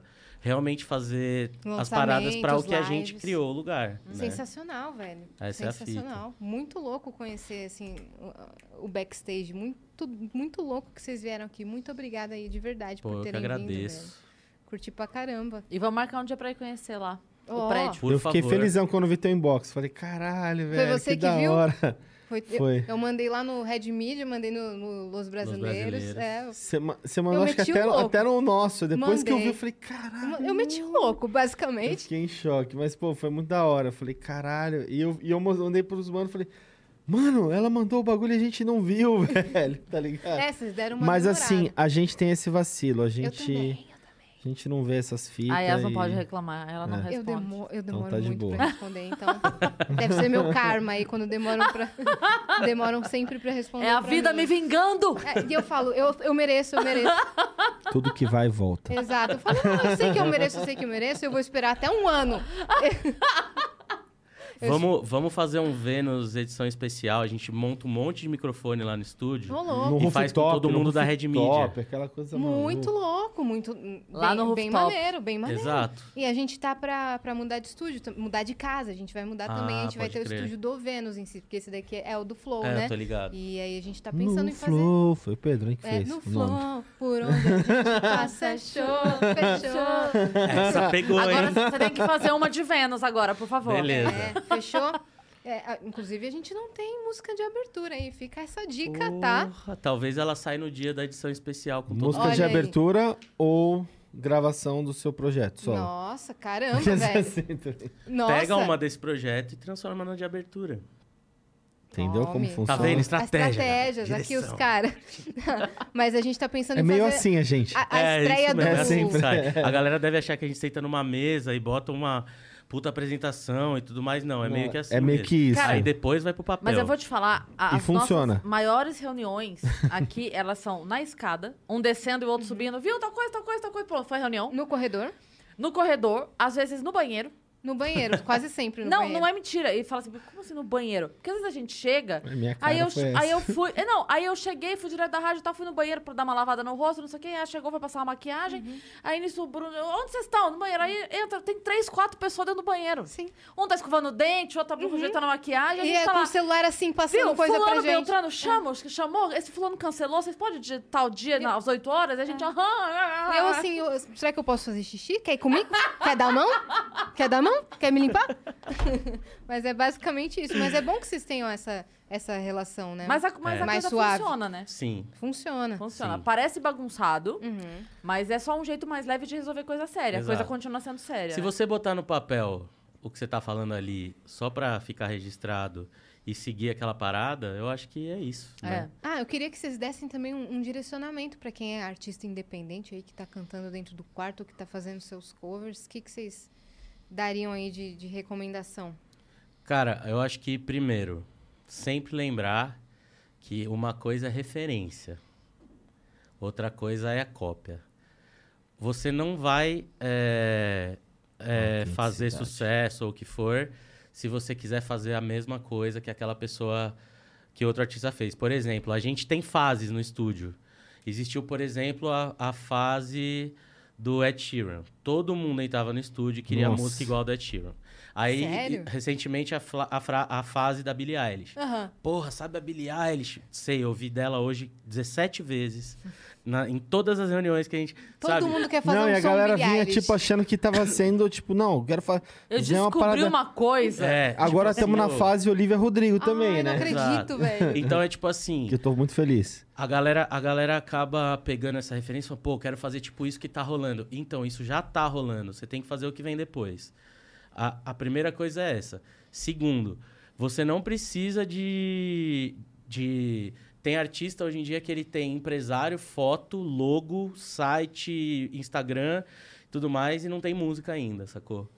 É, e é o contrário, saca? Tipo, e realmente, se você souber usar o mínimo possível que você saiba as redes sociais, isso vai te levar num lugar se você estiver fazendo certo. Porque a gente, por exemplo, conheceu o João e o Vitão fazendo covers na.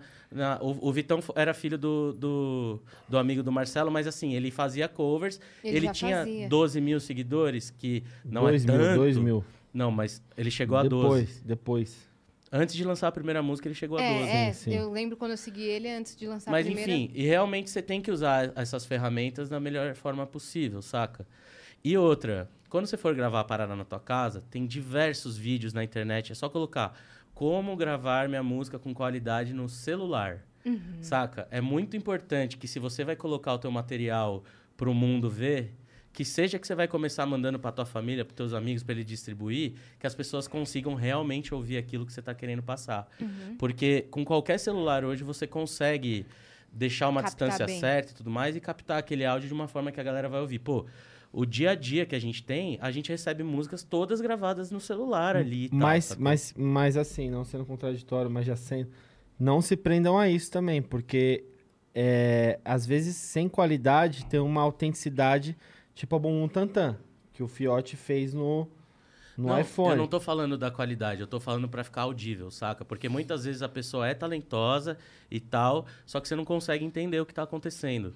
Ah, Por- sim, com sim, qualquer sim. tipo de. Você não precisa gastar milhões de reais pra fazer uma paradinha legal, entendeu? Essa é a fita. E- E, o YouTube tá lá pra ser uma faculdade, mano. Todo mundo coloca coisa. Tem uns anjos aí no mundo que. Te, cara, a galera gasta YouTube, o o tempo. TikTok. Acho que assim, o, o conselho que eu quero dar é o seguinte: usem essas ferramentas para se relacionar e não tenham vergonha de chegar nas pessoas. Às vezes pessoas vêm falar comigo com vergonha. Pô, esse é meu trampo. Eu falo, porra, velho, seu trampo é foda, velho. Eu fico com vergonha, porque, porra, o cara é muito foda. Eu falo, Por que, que Então, você tá com assim, o pé atrás, tá é, ligado? a gente. A gente. Todo mundo é pessoa, então assim, vamos falar. É, usa essa isso. dica é muito boa. Seja cara de pau. Aham. Seja porque cara de pau. muita gente. Porra, a Se Anitta. auto-sabota por causa disso. Os maiores feats da Anitta, pô, a relação com o J Balvin e tudo mais, ela mandou uma DM no Instagram, tá ligado? Tipo, é, muitas vezes a galera vê um trampo gigante e acha que foi uma puta negociação e, na verdade, é a galera se mandando DM. Sim. Sim. Assim como o Vitão fez com o Russ, né? A galera, o Danilo tava até lá, inclusive. Eles trombaram o Russ, fizeram um som lá e tudo O mais. Russ E, cantando em pô, português, gente. exato. Na música do, com o Vitão? É. E vai sair quando isso daí? Aí. Pro álbum, né? Ah, eu não vou mais falar data, não vou É. ficar falando essas coisas. Como vocês tomaram bronca, tomaram bronca. Não, não tomamos, na real, eu nem não sei. tô, na verdade, eu só Aliás, dei um não- vamos falar disso. Deixa eu ver se a Dai... Deixa eu ver se a Dai me xingou aqui. Eu acho que não. Não, não, não xingou, não. Não, tá de boa. Ah, Então, acho que é isso. Seja cara de pau, vai que vai. E assim, mano, às vezes as pessoas demoram, mas, pô, a gente, as gravadoras, os produtores, a galera vê, saca? Porque é no Instagram, é no TikTok, é, é no no YouTube que as pessoas estão procurando os novos artistas que vão rolar daqui pra frente, saca? Uhum. É na- Porque ainda mais nesse momento, né, velho? Que, tipo, você não vai num show com 10 bandas pra ver Sim. as bandas novas, os artistas Sim. novos. Você tá procurando na internet, sacou? Uhum. O que, que vocês veem aí do cenário pop pelos próximos anos? Ou pelos próximos meses? Vamos, vamos descer aí essa estimativa. Olha, a gente acha que, assim, o pop, ele sempre foi muito, um- no Brasil, muito um espelho do- dos Estados Unidos, né? Nos últimos anos, a música regional, os, os ritmos brasileiros acabaram sendo inseridos no pop e a galera que ouve pop acabou aderindo. Porque existiu uma época que a galera tinha meio que um preconceito de, de muito som brasileiro, o que é uma grande besteira, né? Porque o Brasil é um continente na música e tem muita coisa foda. É, em cada estado, em cada região, a gente tem um tipo de coisa. E o pop nada mais é que você mesclar as paradas e poder levar para um público maior, né, a sua música.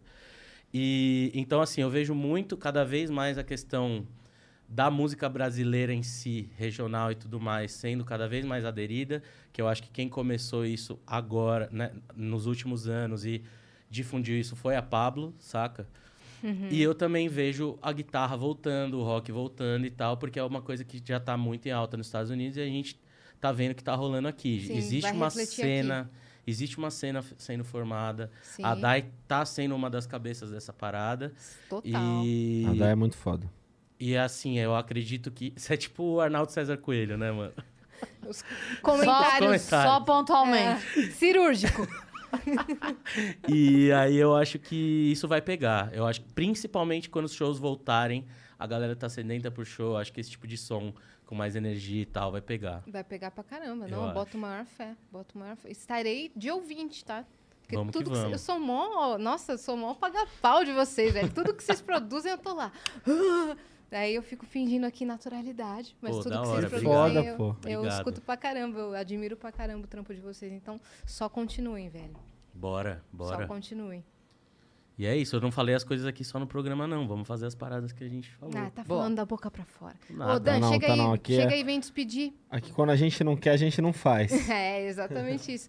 Gente, obrigada por terem vindo, velho. Valeu. Sucesso lá no Grog. Vão Muito lá obrigado. se inscrever no, no podcast Acabando do aí, ó, Dan, já muda o canal Grog. Tá? E sigam... é, vamos fazer o marketing de vocês aqui? Por favor. Vai lá. Deixem todas as redes sociais que é pra seguir. Arroba Red Media, Red de cabeça, mídia com E, Read Media. Red arroba, arroba Los Brasileiros, sem o I. Oficial com dois Fs, porque somos internacionais. Official. É, Marcelinho Ferraz, Dan Valbuza, Pedro Dash, certo? Acho que é isso. E Chub House, obviamente, Chub que é House, o nosso novo, nosso novo estúdio, nosso E novo B mais K ambiente. também, né? B mais K, Universal. todo mundo. Todo Segue mundo. geral que a gente Todo falou aí. mundo. É, e acho- não sei se a gente, não, a gente comentou alguns, algumas produções que as pessoas não imaginam que são de vocês. Faz aí uma listinha rápida. Lista aí alguma coisa. Mano, é muito louco porque a gente vai do Chitãozinho ao Chororó a Charlie Brown, entendeu? Então, assim, realmente a gente faz muita coisa que ninguém nem imagina. A, gente, tem- a gente é muito competente no pop, Sim.